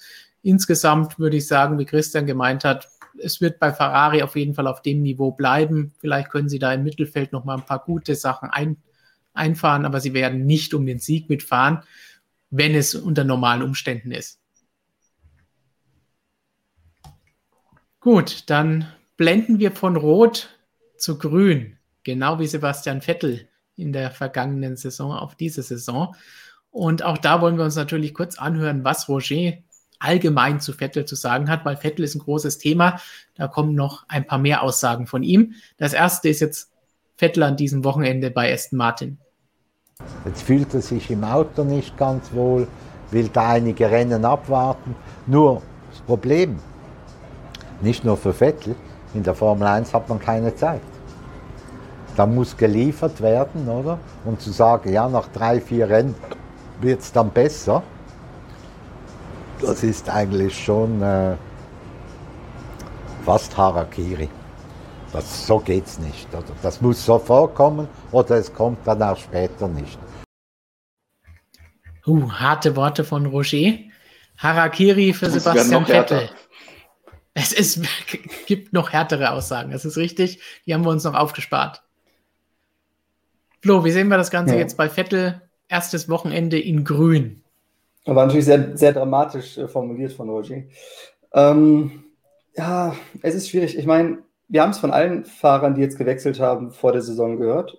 Ähm, Carlos Heinz hat gesagt, Danny Ricciardo, auch ein Sergio Perez. Äh, wenn du jahrelang mit einem Auto, einem Team gefahren bist und du musst dich auf ein komplett neues System umstellen, das bedarf schon einer Eingewöhnungszeit, ähm, mit dem Auto warm zu werden. Das ist sehr auch bei einem Profi so man sieht halt eben daran auch, wie komplex Motorsport ist, gerade die Formel 1, äh, einen Fahrstil umzustellen von einem Auto, das anders konstruiert ist, das ist immer eine Herausforderung. Ähm, aber natürlich haben alle anderen, die das gesagt haben, deutlich besser performt als Vettel jetzt am Wochenende. So, Vettel hat es natürlich vor der Saison auch gesagt, hat gesagt, die Lenkung fühlt sich anders an, alles ist anders. Und er hatte bei den Testfahrten auch von den Stammfahrern die wenigsten Kilometer gefahren aufgrund technischer Probleme. Das war natürlich auch absolut kein optimale, keine optimale Vorbereitung für ihn. Fehler, muss man einfach sagen, gemacht hat.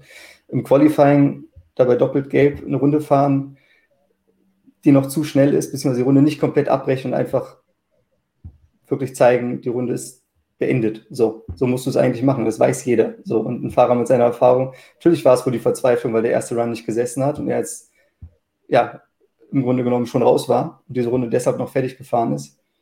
Aber es kann es halt einfach nicht bringen, solche Fehler. Und das im Rennen war natürlich noch übler. Das war der Vettel, den wir letzten zwei, drei Jahre gesehen haben, der im Zweikampf einfach auf der Rennstrecke fast immer die falsche Entscheidung trifft und dann kommt sowas bei raus.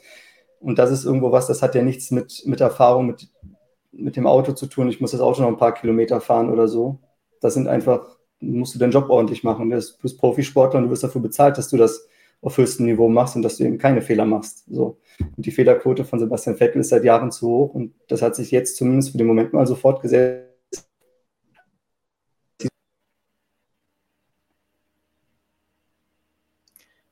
Das, was du da eben angesprochen hast, ist auch so ein bisschen das, was nachdenklich bei der ganzen Sache stimmen muss. Denn bei Ferrari haben wir gesagt, er braucht diesen Tapetenwechsel, er braucht jetzt das neue Team, wo er sich wohlfühlt, diesen Wohlfühlfaktor hat. Und das Problem ist, jetzt ist er da, dass er sich eingewöhnen muss im Auto, alles klar, die letzten paar Zehntel rausholen, alles kein Problem, kann noch dauern. Vor allen Dingen, weil das Auto eh nicht so gut war, wie man es eigentlich erhofft oder erwartet hatte. Aber was bei der ganzen Sache natürlich fehlt, ist die Tatsache, fehlerfrei zu bleiben. Christian, wie hast du das Ganze jetzt gesehen? Ja, schon ein bisschen dramatisch, muss ich leider gestehen. Und Es hat halt durch diese technischen Defekte bei den Testfahrten schon nicht so besonders gut angefangen und dann kommen jetzt auch noch die Vettel-Fehler dazu. Und das tut schon ein bisschen weh und das wäre halt so eine gute Gelegenheit gewesen, jetzt einfach mal aus dieser Misere rauszukommen, aus diesem Negativ, aus dieser Negativspirale, in die er bei Ferrari geraten ist. Und dann der Teamwechsel hätte diese Negativspirale wunderbar brechen können. Dann Meistfahrten da, die schon so richtig blöd gelaufen sind und dann dieses Auftaktwochenende noch schlechter und halt auch von seiner Seite noch schlechter und das tut einem echt weh. Also es, ich muss sagen, mit mir hat er richtig leid getan an dem Wochenende und ähm, ich meine, es ist jetzt war jetzt wirklich nur ein, ein Wochenende, deswegen will ich jetzt noch nicht davon sprechen, der, dass er irgendwie sein, sein Denkmal da zerstört, was auch immer. Also so weit will ich jetzt noch nicht gehen, aber es, es tut einfach schon weh. Und ähm, die Frage ist, ob er halt dann wieder aus diesem, aus dieser Negativspirale rauskommt, weil das wäre jetzt eine gute Möglichkeit gewesen, dieser Teamwechsel. Und wenn du halt dann einmal drin bist in dieser Spirale, ist es echt verdammt schwierig, glaube ich, da rauszukommen, weil irgendwann auch einem Formel 1-Fahrer, auch einem viermaligen Weltmeister, glaube ich, geht dann irgendwann das Selbstvertrauen auch mal ein bisschen abhanden. Das An dem Punkt sind wir schon längst. Also der, der Vettel muss das neu aufbauen. Das, das Denkmal ist schon im oder so erinnern, der früher so erfolgreich war und der derart abgestürzt ist. Und das ist halt wirklich, das Selbstvertrauen ist weg. So, und man sieht es ihm auch an. Der Damon Hill hatte das nach den Testfahrten schon gesagt. Er hat gesagt, ja, Neuanfang, alles schon gut, aber wenn ich den, mir den selbst so anschaue, der sieht nicht motiviert aus, der sieht nicht glücklich aus. Und ich glaube, dass einfach dieses Feuer für den Sport, ich meine, vielleicht will er sich selber noch nicht eingestehen, dass er eigentlich innerlich mit der Formel 1 schon abgeschlossen hat. Vielleicht willst du mit 33 nach so einer Karriere noch nicht gehen, du möchtest noch weitermachen. Ich glaube, ich weiß nicht, ich glaube, Gerd Berger hat es gesagt, äh, letztes Jahr hat gesagt, naja, vielleicht sollte Vettel nach, nach dem, was er jetzt in den letzten Jahren erlebt hat bei Ferrari, wie es gelaufen ist, mal ein Jahr zu Hause bleiben, sich überlegen, ob er das überhaupt noch alles will.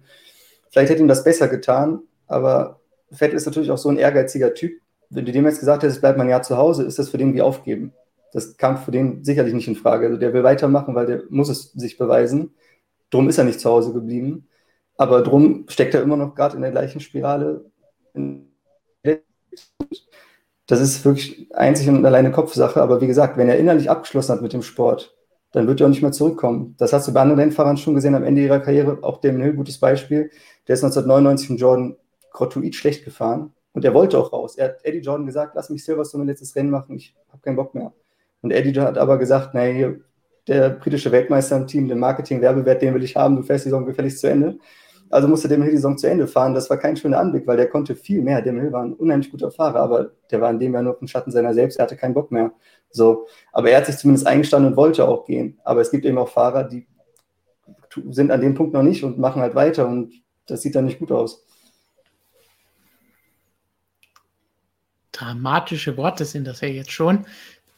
Christian, du hast noch versucht, es, es positiv zu, zu verkaufen und gesagt, ja, so schlimm ist es noch nicht, dass das Denkmal an, angekratzt wird. Bei Flo sagt, ja, da sind wir schon längst drüber, da, da fehlt schon der Kopf.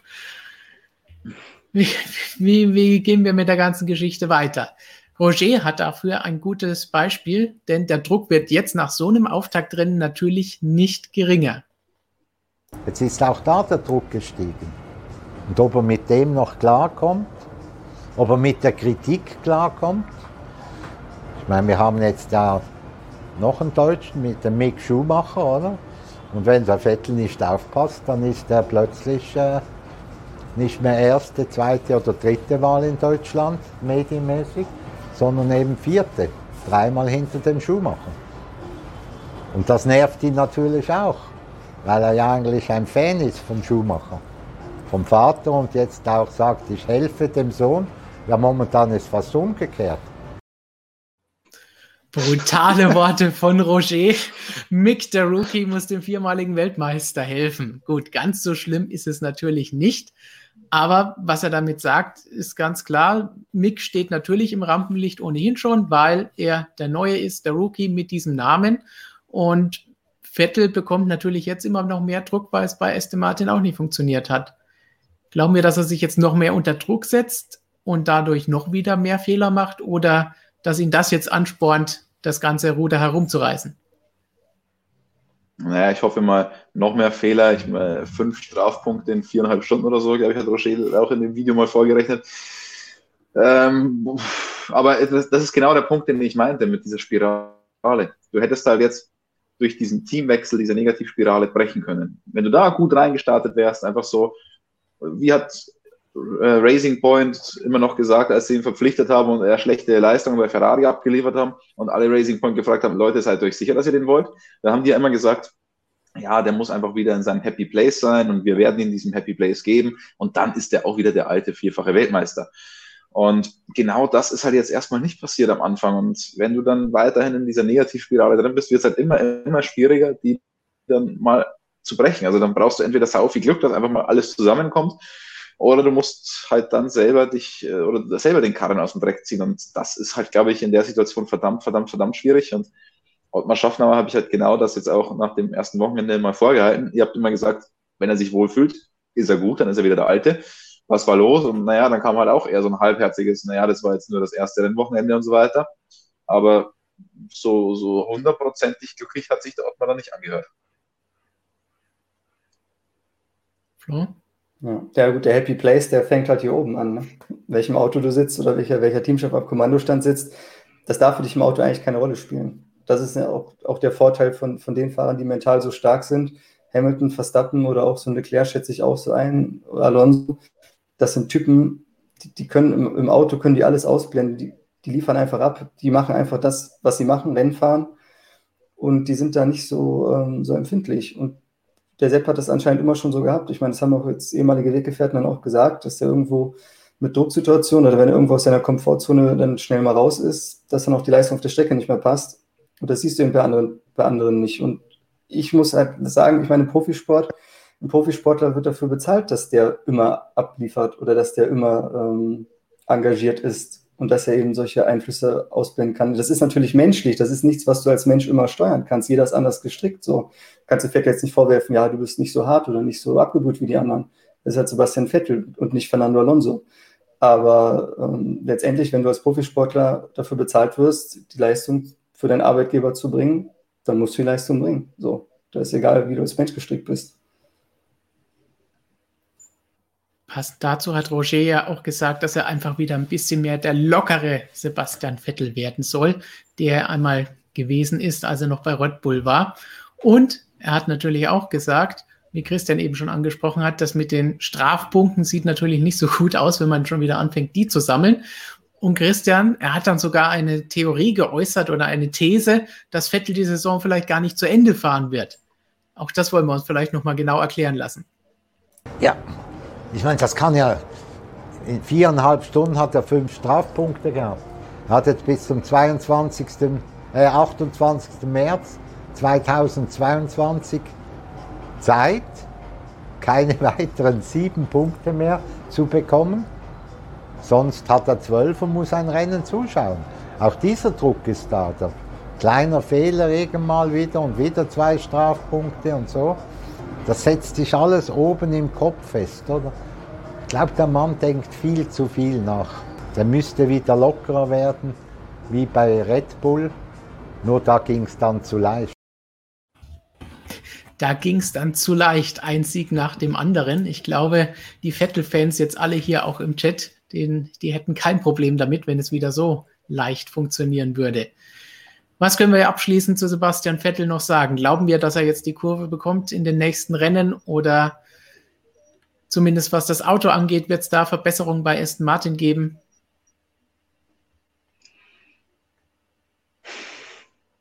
Schweres Durchatmen bei Christian, Sprachlosigkeit bei Flo. Ich, ich glaube ich glaub nicht, dass er die Kurve nochmal kriegt. So. Aber das ist halt eine persönliche Einschätzung. Es ist nicht unmöglich. So. Aber irgendwas muss passieren. Irgendwas muss in ihm passieren glaube, man darf halt dann auch den psychologischen Aspekt insofern nicht vergessen, dass er halt jetzt dachte, nach diesem solchen Jahr bei Ferrari kommt er halt zu einem Team, das ein bisschen was reißen kann. Und dann funktioniert halt der Aston Martin auch nicht. Das kommt halt auch noch dazu. Und dann hat der Aston Martin wieder offenbar die Probleme, die der Ferrari letztes Jahr hatte, die ihm nicht so geschmeckt haben mit dem, mit dem instabilen Heck. Aufgrund der Regeländerungen, wie wir äh, gehört haben von Ottmar Schaffnauer. Ich glaube, da brauchen wir jetzt aber nicht mehr so detailliert darauf, darauf ein. Das haben wir in einem extra Video schon gemacht und auch auf, auf einem sehr ausführlichen Text auf der Website. Und die Frage ist natürlich, kriegt Aston Martin diese Probleme in den Griff? Ottmar Schaffner hat schon angekündigt, es wird neue Teile geben. Man hat da im CFD und dann auch im Windkanal schon was gefunden. Ähm, jetzt hat man ja erstmal zumindest mal drei Wochen Zeit bis Imola. Ich weiß nicht, ob sich das bis dahin ausgeht.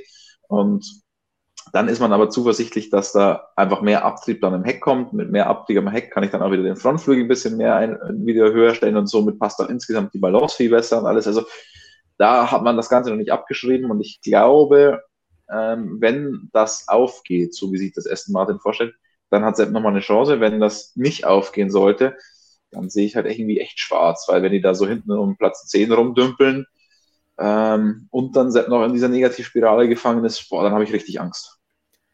Das ist, glaube ich, der, der Punkt, der uns zurückführt zu dem, was wir ganz am Anfang besprochen haben mit Lewis Hamilton und wie er sich an Verstappen festbeißen konnte und sagen, hey, ich habe jetzt nochmal alles rausgequetscht und geleistet, weil der mich unter Druck gesetzt hat und weil ich in dieser Situation war. Wenn Vettel gar nicht in die Situation kommt, wo er sieht, ein bisschen Blut lecken kann, wow, das Auto ist besser, jetzt kann ich in die Punkte weiter vorfahren, jetzt kann ich irgendwas Gutes damit machen, ein Podium schaffen, wenn es gut läuft oder sonst irgendwas, dann ist das Auto schlecht und die Laune ist schlecht, der Druck ist groß und die Fehler kommen dazu, dann wird das nie mehr nach oben gehen.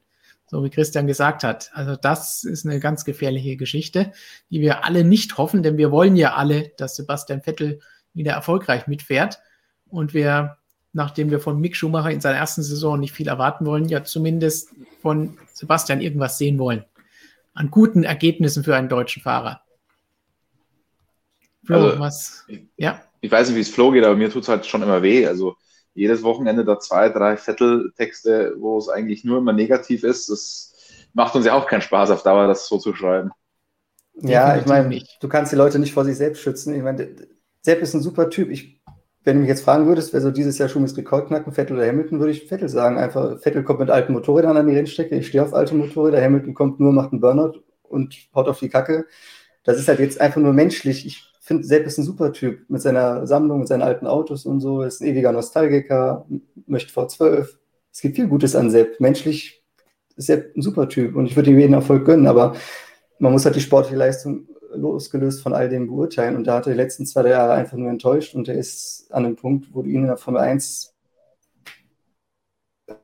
wenn das jetzt hart klingt, aber er hat alle Teamwelle verloren. Er hat letztes Jahr für sein Team nicht genug Punkte geholt, dass es in der Meisterschaft weit vorne noch abgeschnitten hat. Und wenn er da nicht mehr rauskommt, dann ist er genauso abgemeldet wie auch letztes Jahr so ein Grosjean, wo alle gesagt haben, den brauchst du hier nicht mehr. Das ist dann einfach so. Das ist auch egal, was du früher mal erreicht hast, ob du drei, vier, fünf Mal Weltmeister warst. Wenn du nicht mehr die Leistung zeigst, dann ist die Karriere vorbei. Da hoffen wir, dass das noch nicht der Fall ist und dass er nochmal irgendwie wieder ein bisschen Blut lecken kann und zusammen mit einem besseren Auto irgendwo auch bessere Ergebnisse für euch da draußen vor dem Fernseher einfahren kann. Und dass wir dann auch wieder den Sebastian Vettel sehen, wie wir ihn kennen und lieben. Ich habe eben im Chat hier auch schon gelesen, hier grün ist die Farbe der Hoffnung. Oh, das hatten wir auch schon gedacht. Das hätten wir sogar beinahe hier mal mit getitelt. Ihr kennt unsere aktuelle Ausgabe unseres Magazins. Könnt ihr euch natürlich noch sichern direkt unter dem Like-Button in der Beschreibung ist der Link dazu. Und da haben wir auch die Geschichte mit Sebastian Vettel und den Herausforderungen, die er sich bei seinem Neuanfang und Mick Schumacher bei seinem Debüt in der Formel 1 stellen muss. Hat Jonas alles wunderbar beleuchtet, könnt ihr euch dann durchlesen. Zu diesem Zeitpunkt waren wir aber auch noch alle positiver gestimmt, dass das jetzt nach einem Rennen und nach den Testfahrten der Fall ist. Einerseits wegen der Performance und andererseits wegen dem, was Sebastian am vergangenen Wochenende geboten hat, zumindest der Fehler im Rennen. Schauen wir doch mal, was ihr von der ganzen Sache haltet, denn wir haben auch eine Umfrage gemacht vor dem Start dieses Streams. Und da haben wir gefragt, kämpft sich Sebastian Vettel aus der Krise? 26 Prozent von euch sagen, ja, in ein paar Rennen ist er wieder der Alte. 19 Prozent sagen, ja, aber 2021 ist das Auto noch zu schlecht, damit das funktioniert. Das geht dann erst in der nächsten Saison. 20 Prozent sagen nein, er hat seinen Zenit schon überschritten. 2 Prozent sagen nur nein, der fährt die Saison nicht zu Ende, was Roger in den Raum gestellt hat. Und 33 Prozent sagen abwarten, wie wir das in den letzten Streams ja gerne verwendet haben mit Markus und Robert. Und noch ist es zu früh für so eine Prognose. Was haltet ihr von diesem Ergebnis und wo würdet ihr euch da jetzt einreihen, wenn ihr mitmachen würdet? Hm. Also die Saison fährt er definitiv zu Ende. Das glaube ich nicht, dass er da so schnell aufgeben würde.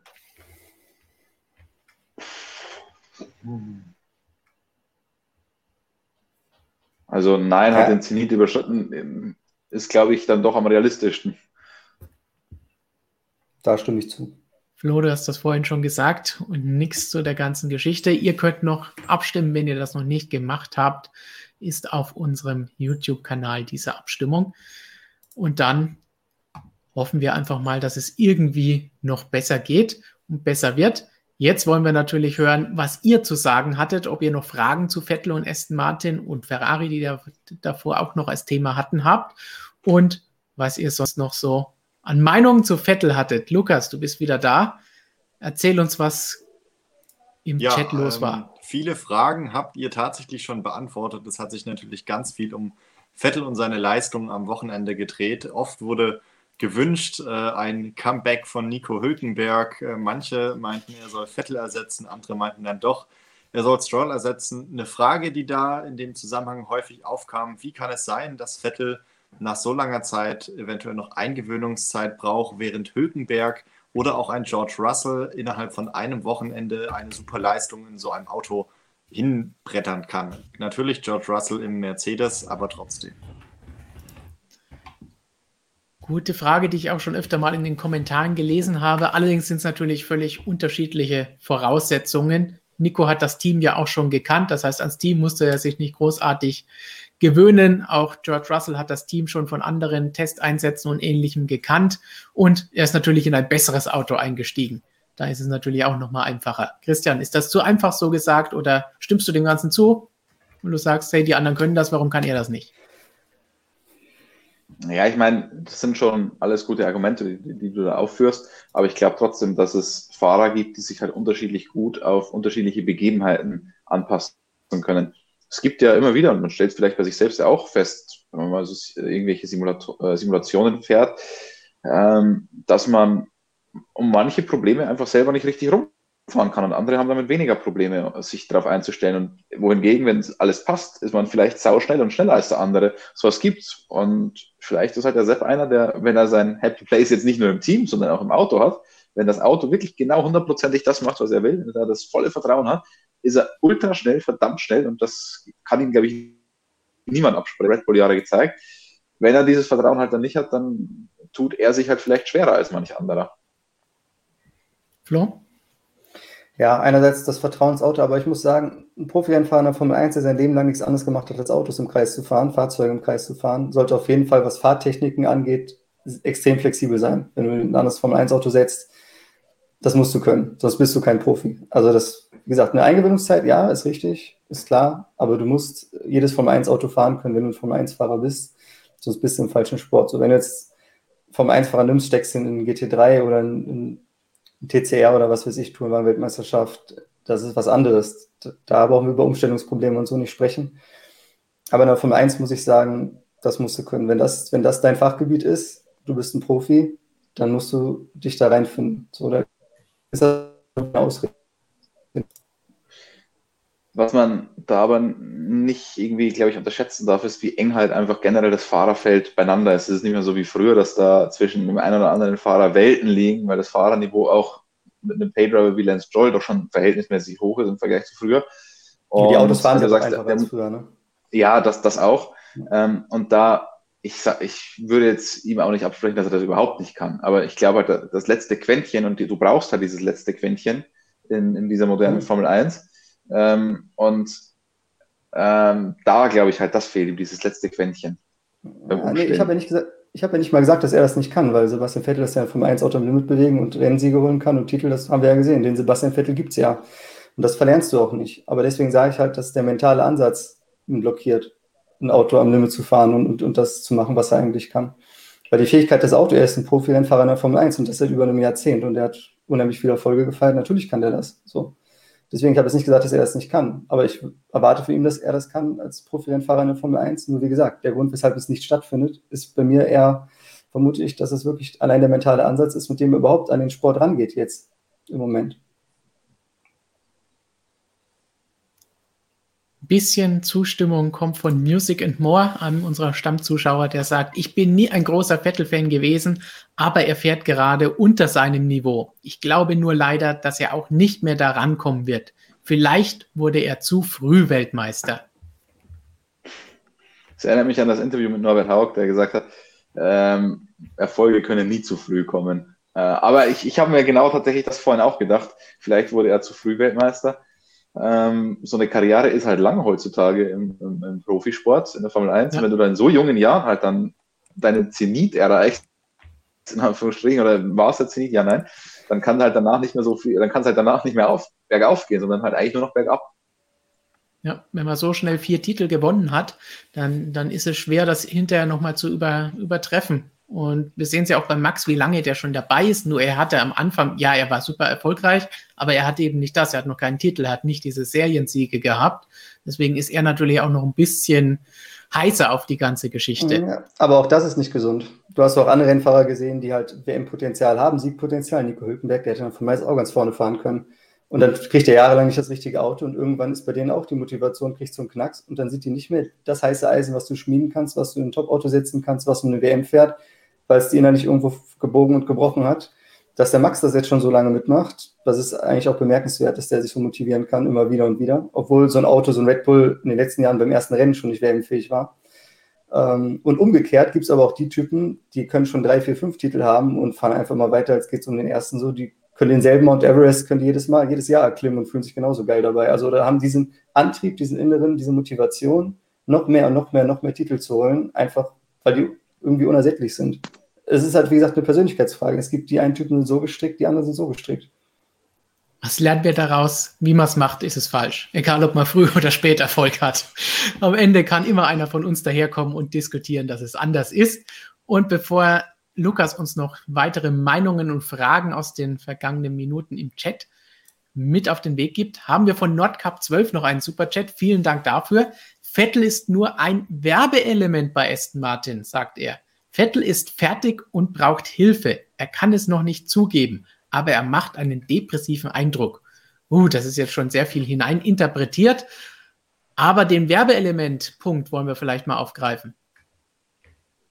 Ist vielleicht was auch für Flo, weil du bist ja jemand, der ganz klar sagt, Sergio Perez hätte auch in diesem Team bleiben sollen. Und ein Grund, warum Vettel das bekommen hat, ist, dass er als viermaliger Weltmeister kommt und für das Werksteam von Aston Martin natürlich interessant ist. Ja, absolut. Also die haben sich mit Sebastian Vettel nur den Namen gekauft. Die haben jetzt keinen Fahrer gekauft, der irgendwo sportlich auf dem Level war, dass man sagen muss, mit dem kannst du Sergio Perez ersetzen.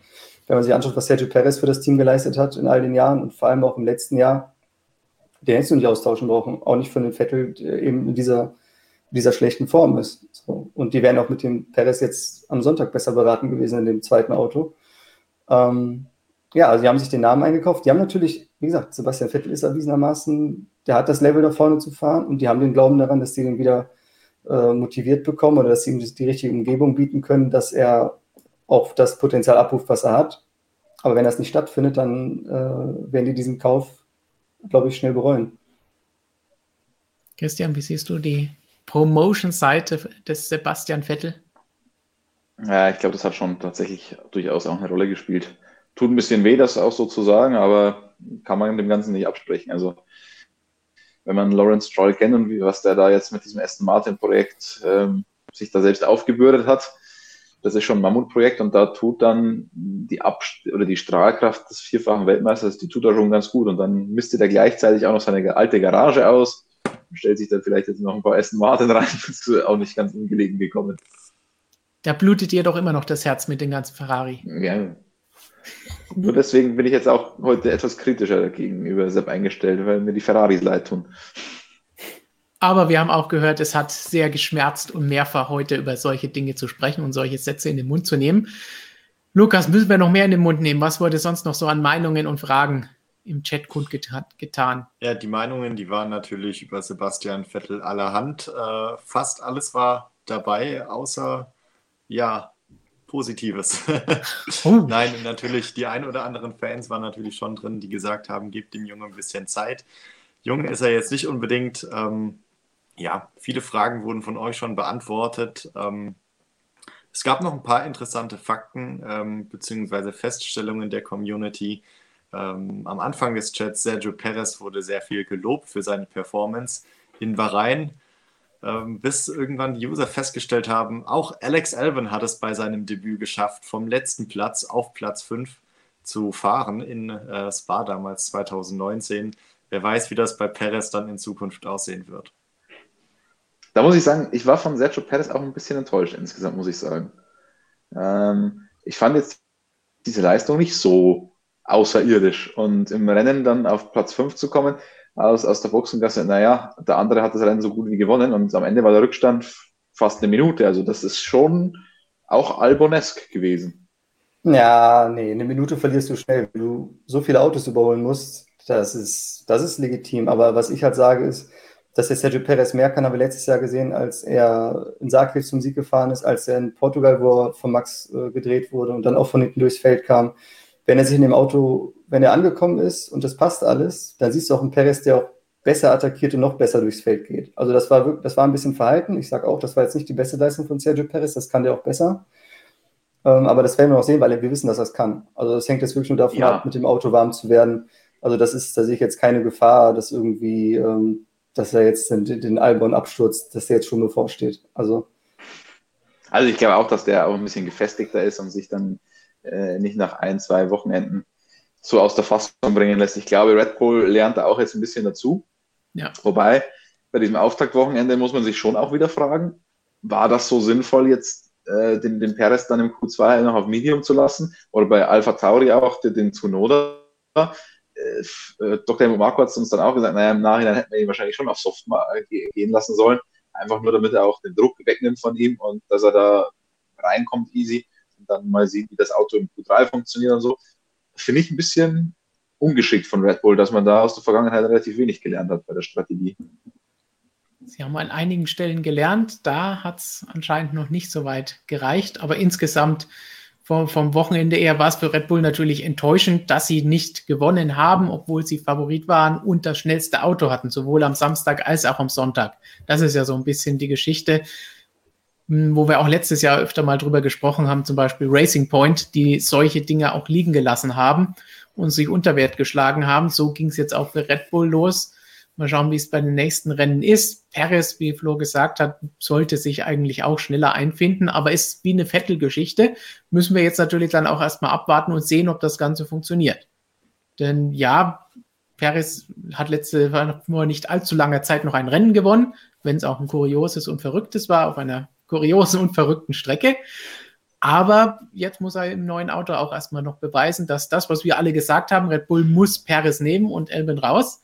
Jetzt muss er das Ganze auch bestätigen mit Leistung. Im Qualifying hat es noch nicht gereicht, hat der Doktor ja auch gesagt, dass er da noch ein bisschen Rückstand hat. Aber auf die Long Run Pace wurde gelobt und gesagt, da muss mehr kommen und mal schauen. Da ist vielleicht dieser fünfte Platz noch nicht das Ideale, was möglich ist. Lukas, hast du noch eine Frage oder werfen wir uns auf die bereits eingegangenen Superchat-Fragen? Ja, werfen wir uns auf die Fragen. Gut, dann kannst du noch mal kurz nachschauen und durchsieben, was an anderen zeitlosen Fragen kommt. Und dann nach den Superchats melden wir uns wieder bei dir. So machen wir es, alles klar.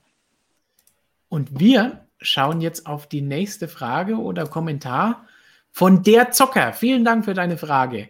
Meiner Meinung nach betteln sich dieses Jahr McLaren und Ferrari um den dritten Platz unter den Konstrukteuren. Seid ihr da meiner Meinung? Als allererstes mal schöne Grüße an den Bodensee zurück. Und jetzt können wir uns überlegen, ob wir seiner Meinung sind. Ist jetzt nicht die, gewagt, nicht die gewagteste These. also ja. Wir haben es vorhin eigentlich schon mal gesagt, dass McLaren die, momentan die dritte Kraft ist und dass wir Ferrari zutrauen, da vielleicht hinzukommen. Wobei momentan, wie Christian gesagt hat, der Abstand ja doch ein bisschen vorhanden ist, gerade gegen McLaren. Hm. Ich, also, Oder nicht? In, in, diesem Mittelfeld traue ich mich noch viel weniger sagen als jetzt über einzelne Fahrer, weil äh, das Mittelfeld ist halt so eng zusammen, dass wir, da wird sich das Kräfteverhältnis von Strecke zu Strecke, glaube ich, enorm verschieben. Äh, jetzt zum Beispiel hätte Alpha Tauri alles rausgeholt an diesem Wochenende, äh, wären die jetzt erstmal sicher Dritter in der Konstrukteurs-WM aus die verschiedenen Gründen ist es halt dann nicht zusammengekommen. Dann kann man sich auch wieder fragen, naja, Alpha Tauri ist traditionell ganz stark in Bahrain, da dieses erste Honda-Rennen überhaupt, das es damals gab mit Alpha Tauri, äh, ist, glaube ich, Pierre Gasly auch auf P4 ins Ziel gekommen. Also da ein Rennen für ein Kräfteverhältnis herauszustreichen, ist mir einfach, vor allem wenn es so brutal eng ist und so viele Teams da involviert sind, das ist mir zu heikel. Deswegen traue ich mich da noch gar nichts sagen. Aber was wir schon gesehen haben, ist halt, viele haben ja nach den Testfahrten und dann am Freitag gesagt, boah, der McLaren, der macht sogar Mercedes und Red Bull Dampf. So ist es definitiv nicht. So, dann schauen wir vielleicht nochmal zurück zu Vettel. Wir haben, man kann nie genug über Vettel sprechen. Was meint ihr? Haben wir eine Frage von Music and More. War es im Nachhinein ein Fehler, von Vettel zu Ferrari zu wechseln, als er Red Bull verlassen hat? Ich meine, die ersten Jahre mit Ferrari ist es ja durchaus noch gut gelaufen und der, der Schwung war da und die Begeisterung. Ja, Mercedes hatte ein überlegenes, gutes Auto, aber trotzdem lief es ja bei Ferrari zunächst ganz gut und dann, ich glaube, Christian holt schon mal zum Motodrom-Schwung aus, um das wieder anzubringen. Nee, das, äh, den, den spare ich mir heute, aber insgesamt ist es, glaube ich, nie ein Fehler, wenn du schon vier Weltmeistertitel eingefahren hast, zu Ferrari zu wechseln, dir damit einen Traum erfüllen kannst. Und es hätte halt durchaus auch wirklich anders laufen können, die ganze Ferrari-Zeit. Wenn so ein paar Parameter nur ein bisschen anders gelaufen wären, hätte der Plan richtig aufgehen können. Es hätte ein Weltmeistertitel gereicht, der wäre der absolute Hero gewesen. Ähm, und man darf trotzdem nicht vergessen, der erfolgreichste Fahrer der, der Ferrari-Geschichte. Ähm, deswegen, ich verstehe Mattia Binottos Aussage, die er bei, bei Sky Italia, glaube ich, war es, getätigt hat. Also er hat gesagt, jetzt kann er sich auf zwei Fahrer verlassen. Ich hätte mir aber doch ein bisschen mehr Demut vor, vor insgesamt der Leistung von Sebastian Vettel gewünscht, da jetzt nicht nach einem Rennen ja, so, so diesen Ich muss aber sagen, zu lassen. die Aussage kam man nicht von ungefähr. Wenn Vettel letztes Jahr gesagt hat, die Autos sind unterschiedlich, hat er auch so ein paar Sachen da reingeworfen, die Ferrari auch nicht gut aussehen haben. Ne? Und das willst du naja, als Teamchef auch nicht hören. Wenn du einen Fahrer im Auto hast, der einfach nicht performt, der dann solche Sprüche raushaut. Er hat nie deutlich gesagt, dass er ein anderes Auto hat. Er hat gesagt, er muss glauben, dass er die gleichen Voraussetzungen hat. Und Sepp hat sich auch sehr sportlich gezeigt, jetzt wenn es um Vergleiche zwischen Aston Martin und Ferrari äh, ja. oder Mercedes-Motor ging und so weiter. Da hat er sich gut zurückgehalten. Und so ein bisschen hätte ich ja. mir das ehrlich gesagt auch von Mattia Binotto erwünscht. Ja, aber was ich nur sagen will, ist, das, steht, das, das, was Binotto gesagt hat, steht in keinem Zusammenhang mit dem, was Vettel für Ferrari geleistet hat in den Jahren davor, sondern eins und allein, das hat er nur gesagt, wegen dem, was letztes Jahr passiert ist, wegen den Aussagen, die Vettel da Ja, klar, aber, aber, aber, man kann sich das in dem Moment, glaube ich, auch ein bisschen sparen. Da muss man jetzt ja. nicht. Man muss es nicht, aber wenn es ihm ein persönliches Anliegen war, dann würde ich es ihm nicht absprechen. Gut, persönliches Anliegen. Wenn es das war, dann muss ich sagen, ist es noch schlimmer. Ähm, Mattia Binotto hat für mich eh grundsätzlich recht oft mal einen schlechten Eindruck abgegeben als Teamchef. Da haben wir letztes Jahr eh schon lange drüber gesprochen, gerade wie es auch darum geht, äh, die, die Fahrerentscheidung bekannt zu geben, wann bekannt zu geben, wie bekannt zu geben. Was er noch ein paar Wochen vorher gesagt hat bei der Präsentation über Vettel ist hier unser erster Ansprechpartner und mit dem wollen wir das machen. Also da hat er schon schlecht ausgesehen. Das hier, wenn er das letztes Jahr macht, wo in dem Moment, in dem die Trennung bekannt gegeben wird oder hinterher, wenn man da sauer ist, okay, aber das ist jetzt alles schon lange her. Und jetzt dann noch so nachzutreten, bin ich bei Christian, das ist, ist nicht wirklich guter Stil und eine gute Art, wie er das Ganze gemacht hat, auch wenn es nur so eine Nebenbei-Bemerkung war. Aber das sollte er sich da besser verkneifen, weil Ferrari hat letztes Jahr Müll abgeliefert, das Auto war nicht gut und alles drumherum nicht. Und so viel besser sind sie jetzt auch nicht, dass sie so von oben herunter solche Aussagen jetzt machen können. Gerade wie Christian gesagt hat, nachdem Vettel vor zwei Wochen bei den Testfahrten noch die Chance hat, ihnen einen reinzuwirken und zu sagen, ja, mit der komischen Gurke da im Heck, jetzt fahre ich den Mercedes, ist jetzt was ganz anderes, sondern da gesagt hat, nein, mach mal nicht. Also da würde man sich schon ein bisschen mehr erwarten von einem Teamchef und von dem Leiter bei Ferrari. So, dann, oh, ich sehe nur noch Vettel hier aufblinken. MyLife, vielen Dank für diese Frage und die Unterstützung. Wer hat euch mehr enttäuscht? Ferrari 2020 oder Aston Martin jetzt? Okay, ist vielleicht ein bisschen unfairer Vergleich nach einer ganzen Saison bei Ferrari und Aston Martin jetzt nach einem Rennen. Und von den Ansprüchen her, ja, Aston Martin hat natürlich auch gewisse Ansprüche geweckt, vielleicht sogar bei den Fans mehr, als wir von ihnen erwartet hätten, weil ich nicht davon ausging, dass die jetzt um Siege mitfahren würden. Deswegen, Christian, haben wir als sinnvolle Menschen das ja auch nicht getippt, wie andere bei uns. Aber was, also ich sage ganz klar, Ferrari die größere Enttäuschung im letzten Jahr als Aston Martin jetzt, selbst wenn es so weitergehen würde über die ganze Saison. Wie seht ihr das?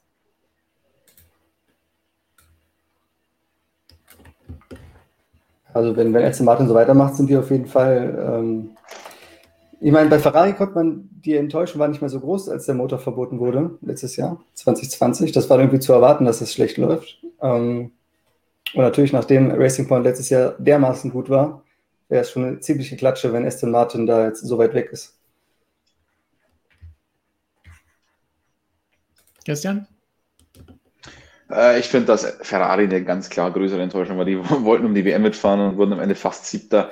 Äh, bei Aston Martin ging es um Platz drei und werden jetzt wahrscheinlich so den Rahmen irgendwo fünf, sechs, sieben rumfahren. Also klar hinkt man den Erwartungen hinterher, aber bei weitem nicht so schlimm wie bei Ferrari. Und bei Ferrari es ist, es ist Ferrari. Also da kommt natürlich das Italienische auch noch mit rein. Da ist, da ist ja, wenn sie nur, wenn sie Zweiter werden, ist ja da schon ein, ein Drama, obwohl es eigentlich sportlich ganz gut wäre. Und wenn du dann so abstürzt, dann ist das natürlich eine, eine Riesenenttäuschung für die Tifosi. Ja, und wie gesagt, ich glaube nicht, dass Aston Martin dieses Jahr so schlecht werden kann, jetzt noch, dass man sagt, oh, das ist eine größere Enttäuschung als Ferrari letztes Jahr. Wie gesagt, für mich sind da die Erwartungen nicht so hoch und so schlecht sind sie jetzt auch nicht, wenn sie das Auto ein bisschen verbessern und beide Fahrer fehlerfrei durchs Rennen kommen, dann fahren sie zumindest in die Punkte. Und das ist dann nicht so eine massive Enttäuschung wie Ferrari letztes Jahr, die um den Titel kämpfen wollten nach dem Vorjahr. Ferrari, Vettel, Motoren, Tuning-Szene Hameln fragt oder sagt, Vettel braucht mindestens einen V8 im Rücken. Für Würde das einen Unterschied machen? Ich glaube nicht. CB, Comeback? Möglicherweise. Ich habe CB von keine Ahnung, was, was die Abkürzung bedeuten sollten.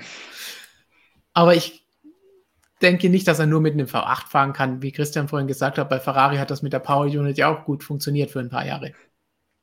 Das hängt ihm vielleicht jetzt immer noch so ein bisschen nach, also da 2014, als ja. die Power Units eingeführt wurden und er die große äh, Red Bull-Dominanz nicht mehr hatte, als er da so über diese Antriebseinheiten äh, geschimpft hat und meinte, Batterien gehören ins, in, ins, Handy und nicht ins Auto und so weiter. Ich glaube, das hängt ihm da jetzt vielleicht noch ein bisschen nach, aber er kann mit den Dingern schon auch ganz gut umgehen. Das denke ich auch. So, dann wechseln wir vielleicht einmal zurück zu Mercedes. Von Tommy Iceman 88.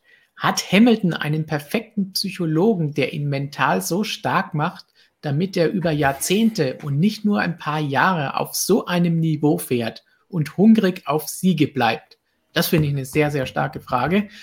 Vor allen Dingen, nachdem Walter Bottas ja jetzt über den Winter auch angefangen hat, ähm, zu sagen, ja, er nimmt da auch entsprechend mit seinem Mentaltrainer diverse Kurse und Dinge, die er bespricht, aber er will nicht öffentlich darüber sprechen. Das ist geheim, das ist sein Vorteil, was ich wieder ein bisschen äh, fragwürdig finde, dass er jetzt so ein Geheimnis draus zu machen, äh, als ob er à la Nico Rosberg jetzt da den Super-Tipp hätte, mit dem man Lewis naja, Hamilton in die Schranken weisen kann. Auf, Stefan. Vielleicht ist es ein bilaterales Schweigeabkommen und der Coach will nicht, dass das öffentlich wird, weil wenn er, wenn der Bottas wieder so Leistungen abliefert wie in der Vergangenheit, dass es dann negativ auf ihn abstrahlt. Möglich. Ich dachte, du sagst, dass der Coach Lewis Hamilton ist. um darauf einzugehen, was Tommy hier sagt, Lewis braucht keinen Coach, der kann das selber machen. Ja, der Hamilton ist naturgeil. Das ist wie mit Schumacher und, und Leuten, wo du es halt siehst, dass die jedes Jahr einsteigen mit der gleichen Motivation. Es gibt einfach diese Typen, die sind so ehrgeizig und so, so getrieben, dass die jetzt einfach über Jahrzehnte hinweg jedes Jahr aufs Neue so einsteigen können, ohne dass denen irgendwie die Motivation äh, abhanden kommt. Das ist, wie gesagt, eine Persönlichkeitsfrage ist auch so ein bisschen, das sind halt die, die richtig krassen Weltmeister und Superstars, die wir hier haben.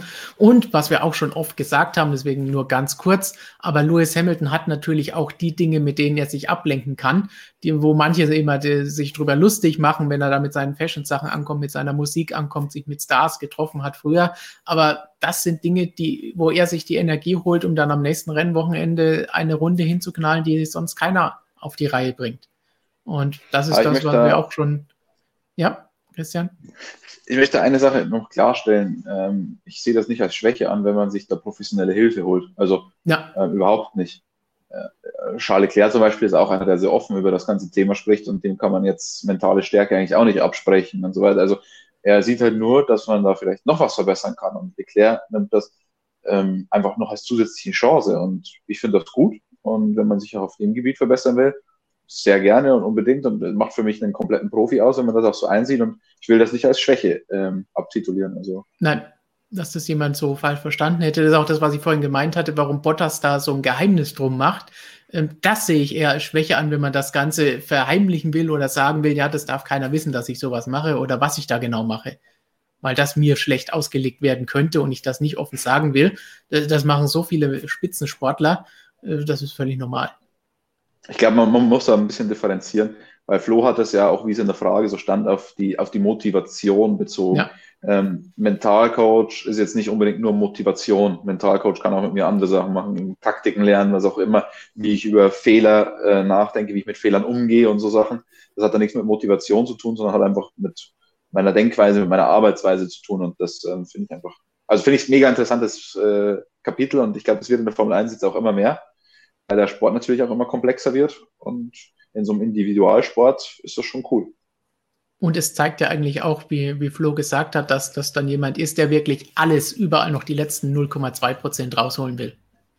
Ja, ich meine, es gibt halt die Typen, die von, von sich aus alles abdecken können. Es gibt jemanden, der braucht niemanden, der mit, mit ihnen Fehler bespricht. Oder die, ich meine, ein Sportpsychologe, Max Verstappen, als er seine Krise da 2018 hatte, der hat auch mit dem Dr. Marco, mit seinem Vater gesprochen. So. Und er hat auch selber gesagt, das sind auch die einzigen Leute, deren Meinung ich, ich äh, wertschätze und, und, und die mir auch weiterhilft. Also der hat auch nicht alles mit sich selber ausgemacht, aber er kann es halt auch selber umsetzen. So.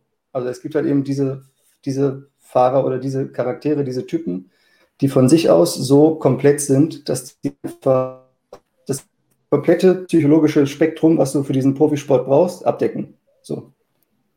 Aber der Doktor, wenn ich mich recht erinnere, hat, hat dem, dem Max auch erstmal den Jos ein bisschen weggenommen. Das kann sein. Am Wochenende. Das ist möglich. Aber Max hat, wie gesagt, gesagt, gerade in der Phase, er hat halt mit den beiden, seinen Vater und. Weil gut, der Marco kann ihm halt nicht verbieten, zu Hause mit seinem Vater zu sprechen. also irgendwo wird der Jost da auch seinen, seinen Anteil gehabt haben, den Max wieder aufzubauen und auf die richtige Spur zu bringen. Dann bleiben wir doch gleich beim Thema Hamilton. Hier geht es um die Kurve 4 von Kessemark. Dass Hamilton da rausfährt, ist einfach clever. Regeländerung während Rennen ist dumm, ist wie beim Fußball, wenn jeder den Ball in die Hand nehmen darf. So ähnlich wie Chris, äh, wie Flo vorhin ja auch einen Vergleich zum Fußball gebracht hat mit unterschiedlichen Torgrößen. So viel zu Lewis Hamilton. Haben wir vorhin ja auch schon gesagt, dass das einfach clever ist und solange es erlaubt ist, muss man es auch ausnutzen. Das ist dieser Killerinstinkt, von dem ja auch gerne die Rede ist.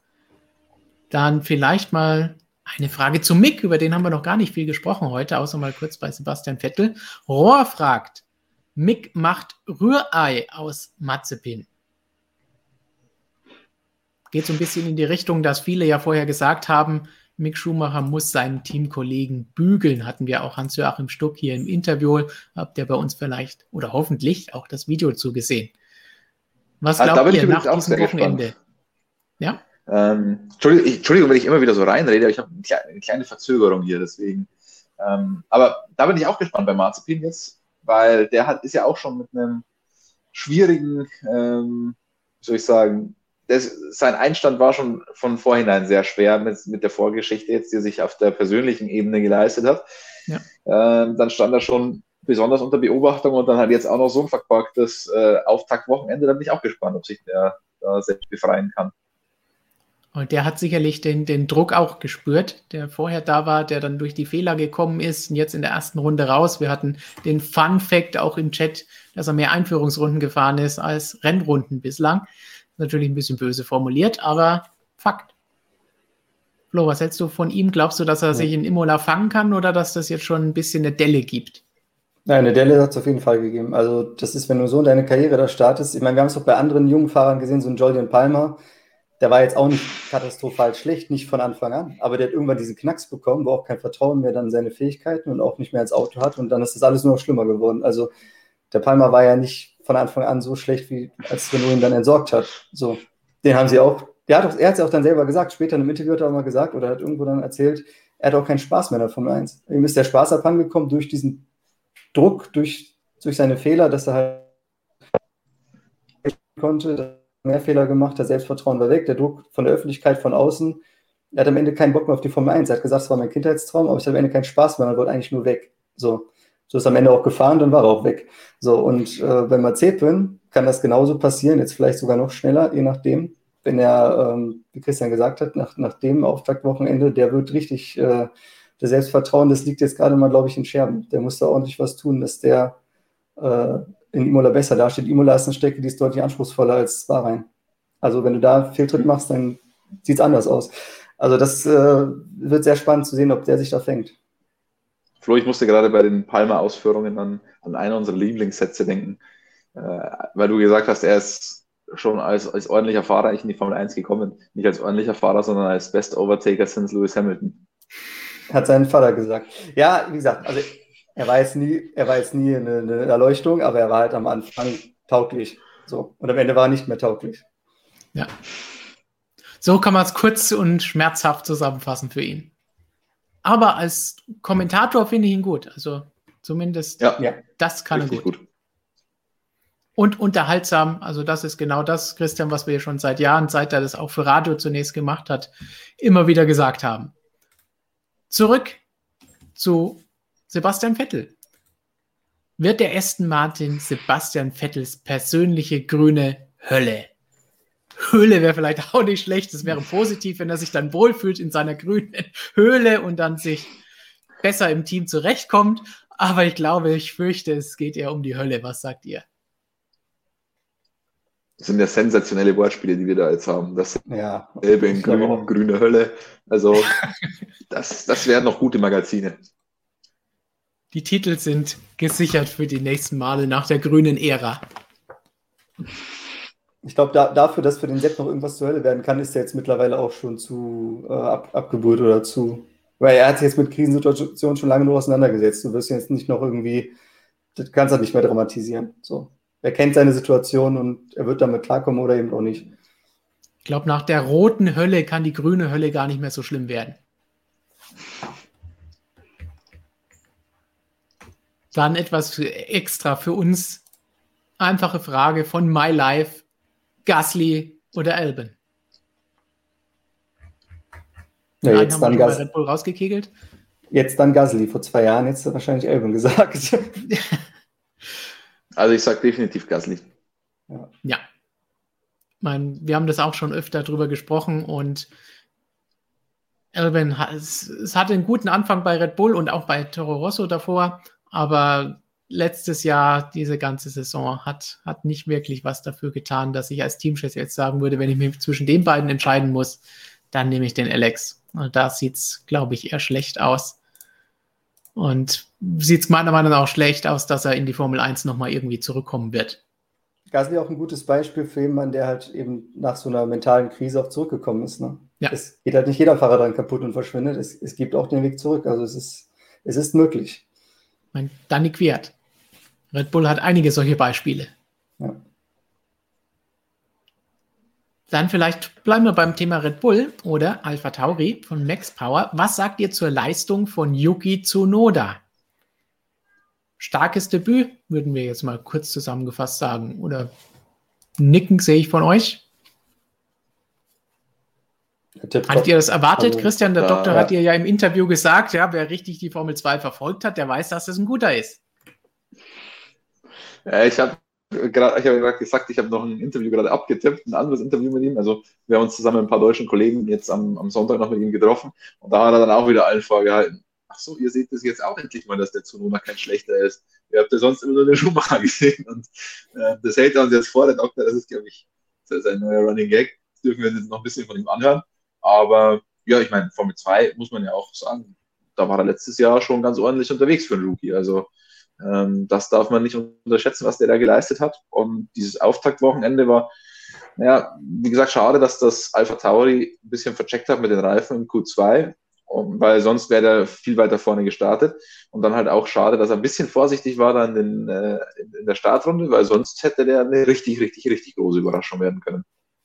Ja, aber ich glaube, das, was in der Startrunde da verloren hat, das hat er im späteren Rennverlauf schon noch wieder reingeholt. Und das ist besser, als die Startrunde so zu beginnen wie Mazepin. Also er hat, äh, er hat ja, alles richtig gemacht. Auf jeden man, Fall. Kann jetzt, er, er, hat alles richtig gemacht. Und das Schöne ist, der Tsunoda hat Racecraft, das hat man in der Formel 2 schon gesehen. Das ist ein extrem guter Rennfahrer anscheinend. Also der fährt mit, mit sehr viel Weitsicht, der kann gut antizipieren. Das, ist, das sieht alles sehr gut aus, so die Basis.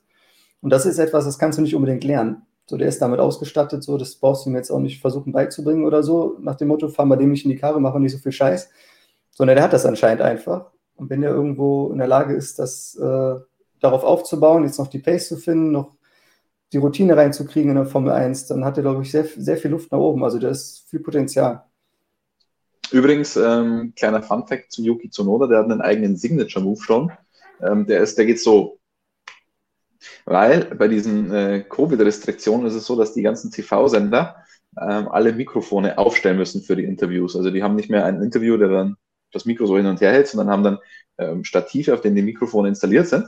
Und die sind halt irgendwie auf, auf einer bestimmten Höhe. Und jedes Mal, wenn Yuki Tsunoda dann zum nächsten TV-Sender geht, weil die sind auch Abstand voneinander, es hat jeder sein eigenes Mikrofon aufgestellt, muss er dann erstmal das Mikrofon so nach unten drehen, weil er einfach noch ein bisschen kleiner ist als alle anderen. Das sieht dann immer ziemlich witzig aus und er nimmt es auch selber, selber total mit Humor. Also da darf man auch mal drüber lachen, nicht, dass jetzt Leute sagen, wir machen uns drüber lustig, weil er so klein ist. Nee, der nimmt das selbst auch mit Humor, ist aber sieht ziemlich witzig aus, wenn er dann so rumgeht. Wenn wir schon beim Thema Fun Facts sind, haben wir doch auch vom Professor Dr. Racer noch einen. Cervix Fun Facts, wie er sagt.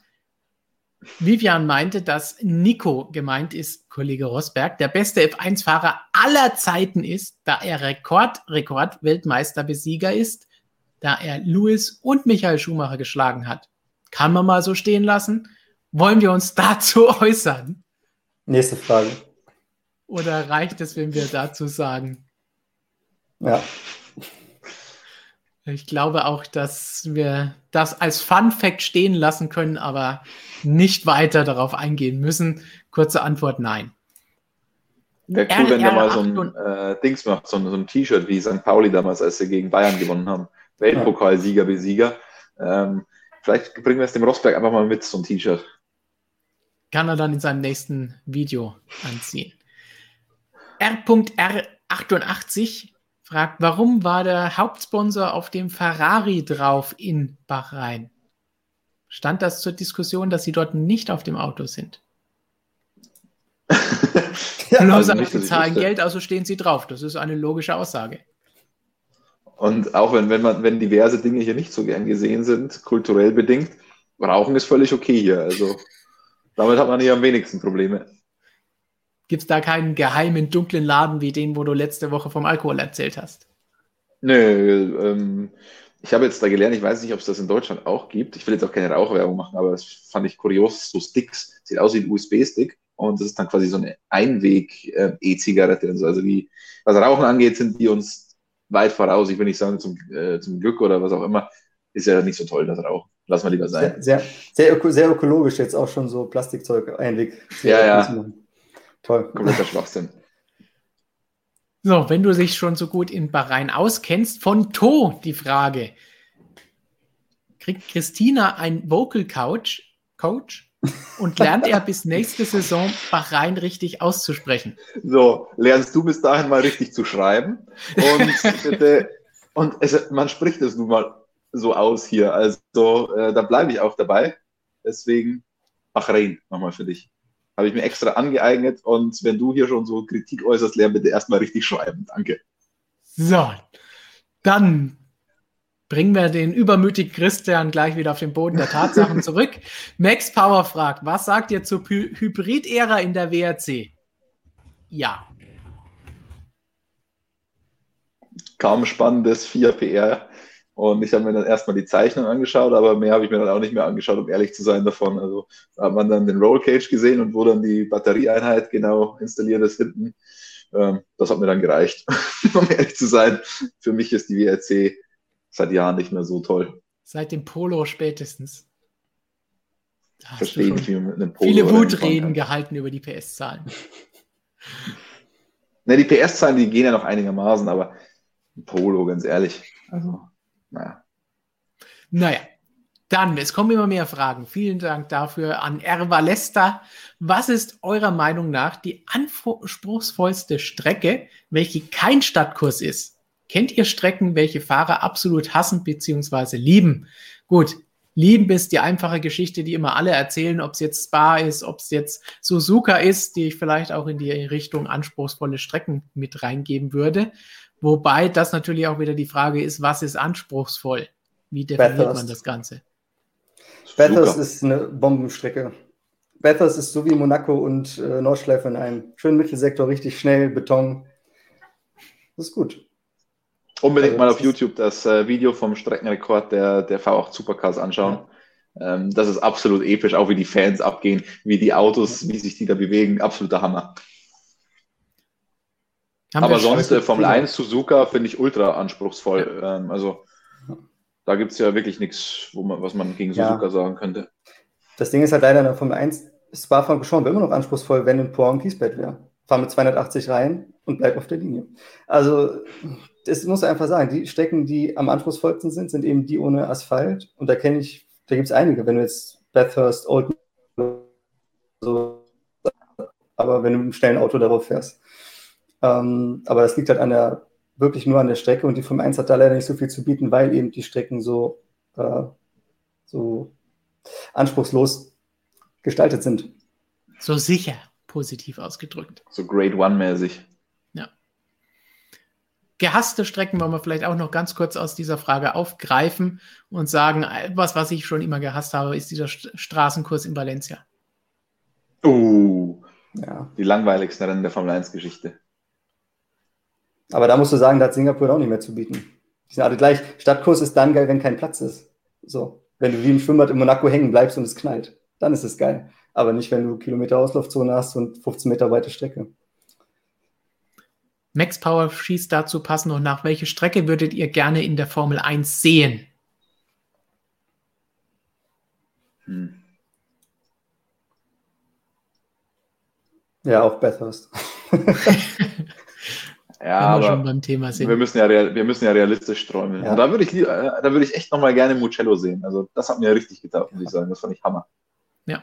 Vielleicht auch mal ein normales Rennen sehen, bei dem nicht alles verschrottet wird. Um zu sehen, wie es dann abläuft. Ja, würde mich auch interessieren, wie das da ist mit Überholen und so weiter. Das hat man ja leider nicht gesehen, weil das so chaotisch war und alle gesagt haben, das wird eine Katastrophe. Ich glaube, es ist gar keine so große Katastrophe dort. Aber schade, dass wir das nicht mehr sehen. Und einen Superchat haben wir noch von Sir Freaky. Vielen Dank dafür und für diese Frage. Mazepin, schlimmer als die Fahrer letzte Saison bei Haas? Fragezeichen. Uh, Grosjean und Magnussen. Christian, was hast du gesagt? Ausrufezeichen. Also, Ausrufezeichen, ähm, nicht Fragezeichen. Naja, wir haben, wir, wir haben uns ja ganz gerne mal über Grosjean und Magnussen lustig gemacht und so weiter. Ähm, aber so ultra schlecht waren die jetzt nicht. Also die können schon was, die zwei. Ähm, also wenn ich da die Wahl hätte, würde ich beide mit Handkuss den Herrn Marzipin vorziehen. So, und werden wir schon einmal Lukas wieder zu uns in unseren Kreis holen. Noch eine Frage von Shisha Tronika. Denkt ihr, es gibt noch hitzige Diskussionen bezüglich Jeddah, Boykott etc., wie bei der WM in Katar? Wir wissen, Saudi-Arabien ist am Ende dieser Saison der erste Grand Prix geplant? Nee, wird es nicht Glaubt geben. Ihr, also definitiv nicht. Wenn, dann ist es eigentlich schon zu spät, nachdem das Ganze jetzt im Kalender steht. Das Einzige, was da noch retten könnte, in Anführungsstrichen, wäre wahrscheinlich, oh ja, jetzt, jetzt können wir aus irgendeinem Grund dort nicht fahren und müssen den Kalender ändern. Aber solange es nicht dafür irgendeinen Grund gibt, werden die da fahren, Flo.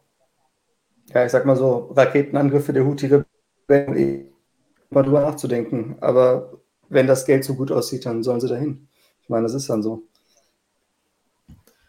Wir werden es sehen. Ist auf jeden Fall nochmal ein Thema, haben wir auch beim letzten Stream schon mal gesagt, über das wir nochmal ausführlich dann vor dem Rennen diskutieren werden, wenn es denn dann soweit ist und stattfindet. Und wo wir dann drüber sprechen können, sollte die Formel 1 da fahren oder nicht. Haben wir auch letztes Jahr schon mal mit anderen Events, die dort stattgefunden haben, wie die Dakar, wie die Formel E gesprochen. Robert hatte auch seine Erlebnisse erzählt, als er beim ersten, beim ersten Formel E-Rennen dort war. Lukas, gibt es noch irgendwelche Meinungen oder Fragen, die wir jetzt ganz schnell unterbringen müssen? Zwei Fragen, beziehungsweise kurz gehalten, eine Frage habe ich mir noch aufbewahrt, äh, damit die Community in Ruhe schlafen kann und nicht Angst haben muss, was zu verpassen. Wann kann man die Formel 1 das nächste Mal im Free TV sehen in Deutschland? Einfache Antwort, keiner traut sich es zu sagen. Gleich das nächste Rennen in Imola wird wieder auf RTL eines der vier Rennen sein, die sie übertragen. Aber das ist natürlich vielleicht auch nochmal ein gutes Thema, weil ich es auch oft im, im Kommentaren im Chat gesehen habe äh, und auch in den Kommentaren bei den letzten Videos, wo es darum ging, ah, ich kann die Formel 1 ja nicht mehr sehen. Da vielleicht ein bisschen auch auf die Bremse treten, wo ich einfach nochmal betonen wollte, es gibt natürlich kein Anrecht darauf, dass die Formel 1 kostenlos im Free TV sein muss. Wir waren verwöhnt die letzten Jahre, dass wir sie so lange bei RTL sehen konnten. wir haben jetzt öfter mal Vergleiche zum Fußball gebracht, da gibt es das auch nicht, dass alle Bundesligaspiele live im Fernsehen im Free TV zu sehen sind. Ganz im Gegenteil. Champions League war das Ganze und ist verschwunden. Das heißt, es ist jetzt nicht so etwas Unmenschliches, dass die Formel 1 nicht mehr zu sehen ist. Es ist schade. Wir hätten gerne lieber mehr Formel 1-Fans und neue Formel 1-Fans. Haben wir ja auch schon mal drüber diskutiert, dass es da gefährlich sein kann. Wie soll jemand zum Sport kommen, wenn er ihn nur viermal im Jahr vielleicht maximal sehen kann? Aber es ist kein Anrecht da. Jeder muss Formel 1 frei sehen können. Sollte aber durchaus ein Grundrecht werden. Kann man mal drüber nachdenken.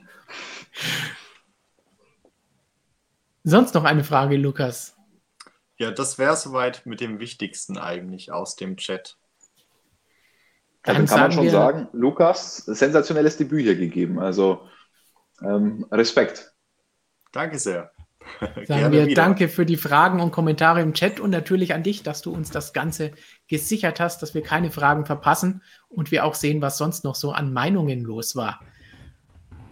Und dann gibt es natürlich die nächsten Tage auch noch viele Videos, denn MotoGP steht an diesem Wochenende wieder an, back to back. Da gibt es von Markus die nächsten Tage natürlich auch wieder jeden Tag News auf unserem Motorsportmagazin Motorradkanal den ganzen abonnieren. Wer es noch nicht gemacht hat, mit diesem natürlich ganz genauso. Die berüchtigte Glocke auch nicht vergessen. Dann bekommt ihr auch immer mit, wenn wir live sind oder neue Videos bringen, weil Christian wieder irgendwelche Technikanalysen zu liefern hat. Es gibt natürlich auch das Video mit Roger die nächsten Tage hier. Eine Analyse des ersten Kräfteverhältnisses aller zehn Teams haben wir da für euch. Und was haben wir auf der Webseite? Flo, Christian, was habt ihr Spannendes vorgearbeitet für die nächsten Tage über Ostern hinweg? Ah, da gibt es jede Menge spannende Sachen. Ähm, ich habe ja schon die Medienrunde mit Ottmar Schaffnauer angesprochen. Da haben wir durchaus noch das ein oder andere, worauf ihr euch freuen könnt. Die Stimmen zu Sebastian Vettel, Helmut Marko habe ich auch angesprochen, den Doktor. Also ähm, Flo hat sicher auch noch das ein oder andere Spannende in petto. Ich habe auf jeden Fall mal wieder, wir haben auf jeden Fall mal wieder ein paar OTDs jeden Tag. Schöne On This Days mit netten Geschichten. Die sind auf jeden Fall immer da. Wer die noch nicht kennt, auch unbedingt mal reinlesen. Da gibt es immer schöne Schmankerl aus der Formel 1 Historie bei uns auf der Website motorsportmagazin.com zu lesen. Wie wollen wir uns verabschieden? Flo, Christian, was sind eure letzten weisen Worte an unsere Zuschauer, wo wir noch nicht allzu lange überzogen haben? Frohe Ostern. Sehr schönes Schlusswort, Christian. Ich will nur noch einmal Bahrain unterbringen. Sehr schön. Lukas, was sagst du? Ich hoffe, dass ich wiederkommen darf. Sagt uns das auch im Chat. Soll Lukas nächste Woche wieder da sein und für Ordnung im Chat suchen und eure Fragen und Meinungen hier präsentieren. Und dann würde ich sagen, frohe Ostern, wie Flo da schon gesagt hat. Schließen wir uns an. Stay safe. Passt auf diesen Osterhasen auf, denn auch das ist ein echter Racer, wie wir hier sehen. Das heißt, der ist richtig schnell unterwegs und vielleicht fährt der ja gegen Lewis Hamilton und Red Bull dann nächstes Mal mit und holt sich die schnellste Rennrunde von Valtteri Bottas zurück. Wenn ihr noch ein Geschenk braucht für Ostern, ich glaube, da gibt es ein Magazin, das kann man abonnieren. Ähm, ich glaube, da würde man sich so als Motorsport-Fan eigentlich ganz, cool, ganz gut freuen, wenn man das unter dem Osterstrauch findet. Macht euch selbst eine Freude oder euren Lieben einfach eine Freude mit 116 Seiten Motorsport von Formel 1 bis MotoGP, DTM und Formel E hat Robert natürlich auch wieder irgendwie ins Heft gebracht. Ich weiß nicht wie, aber es ist mit dabei. Und an dieser Stelle würde ich damit sagen, frohe Ostern, passt auf diesen Racerhasen hier auf. Das war MSM Live Folge 6 2021. Fun Fact, damit stehen die Chancen von Nicolas Latifi auf den WM-Titel noch schlechter, als sie ohnehin schon gestanden haben. Und bis mit diesen Worten bis zum nächsten Mal. Ciao.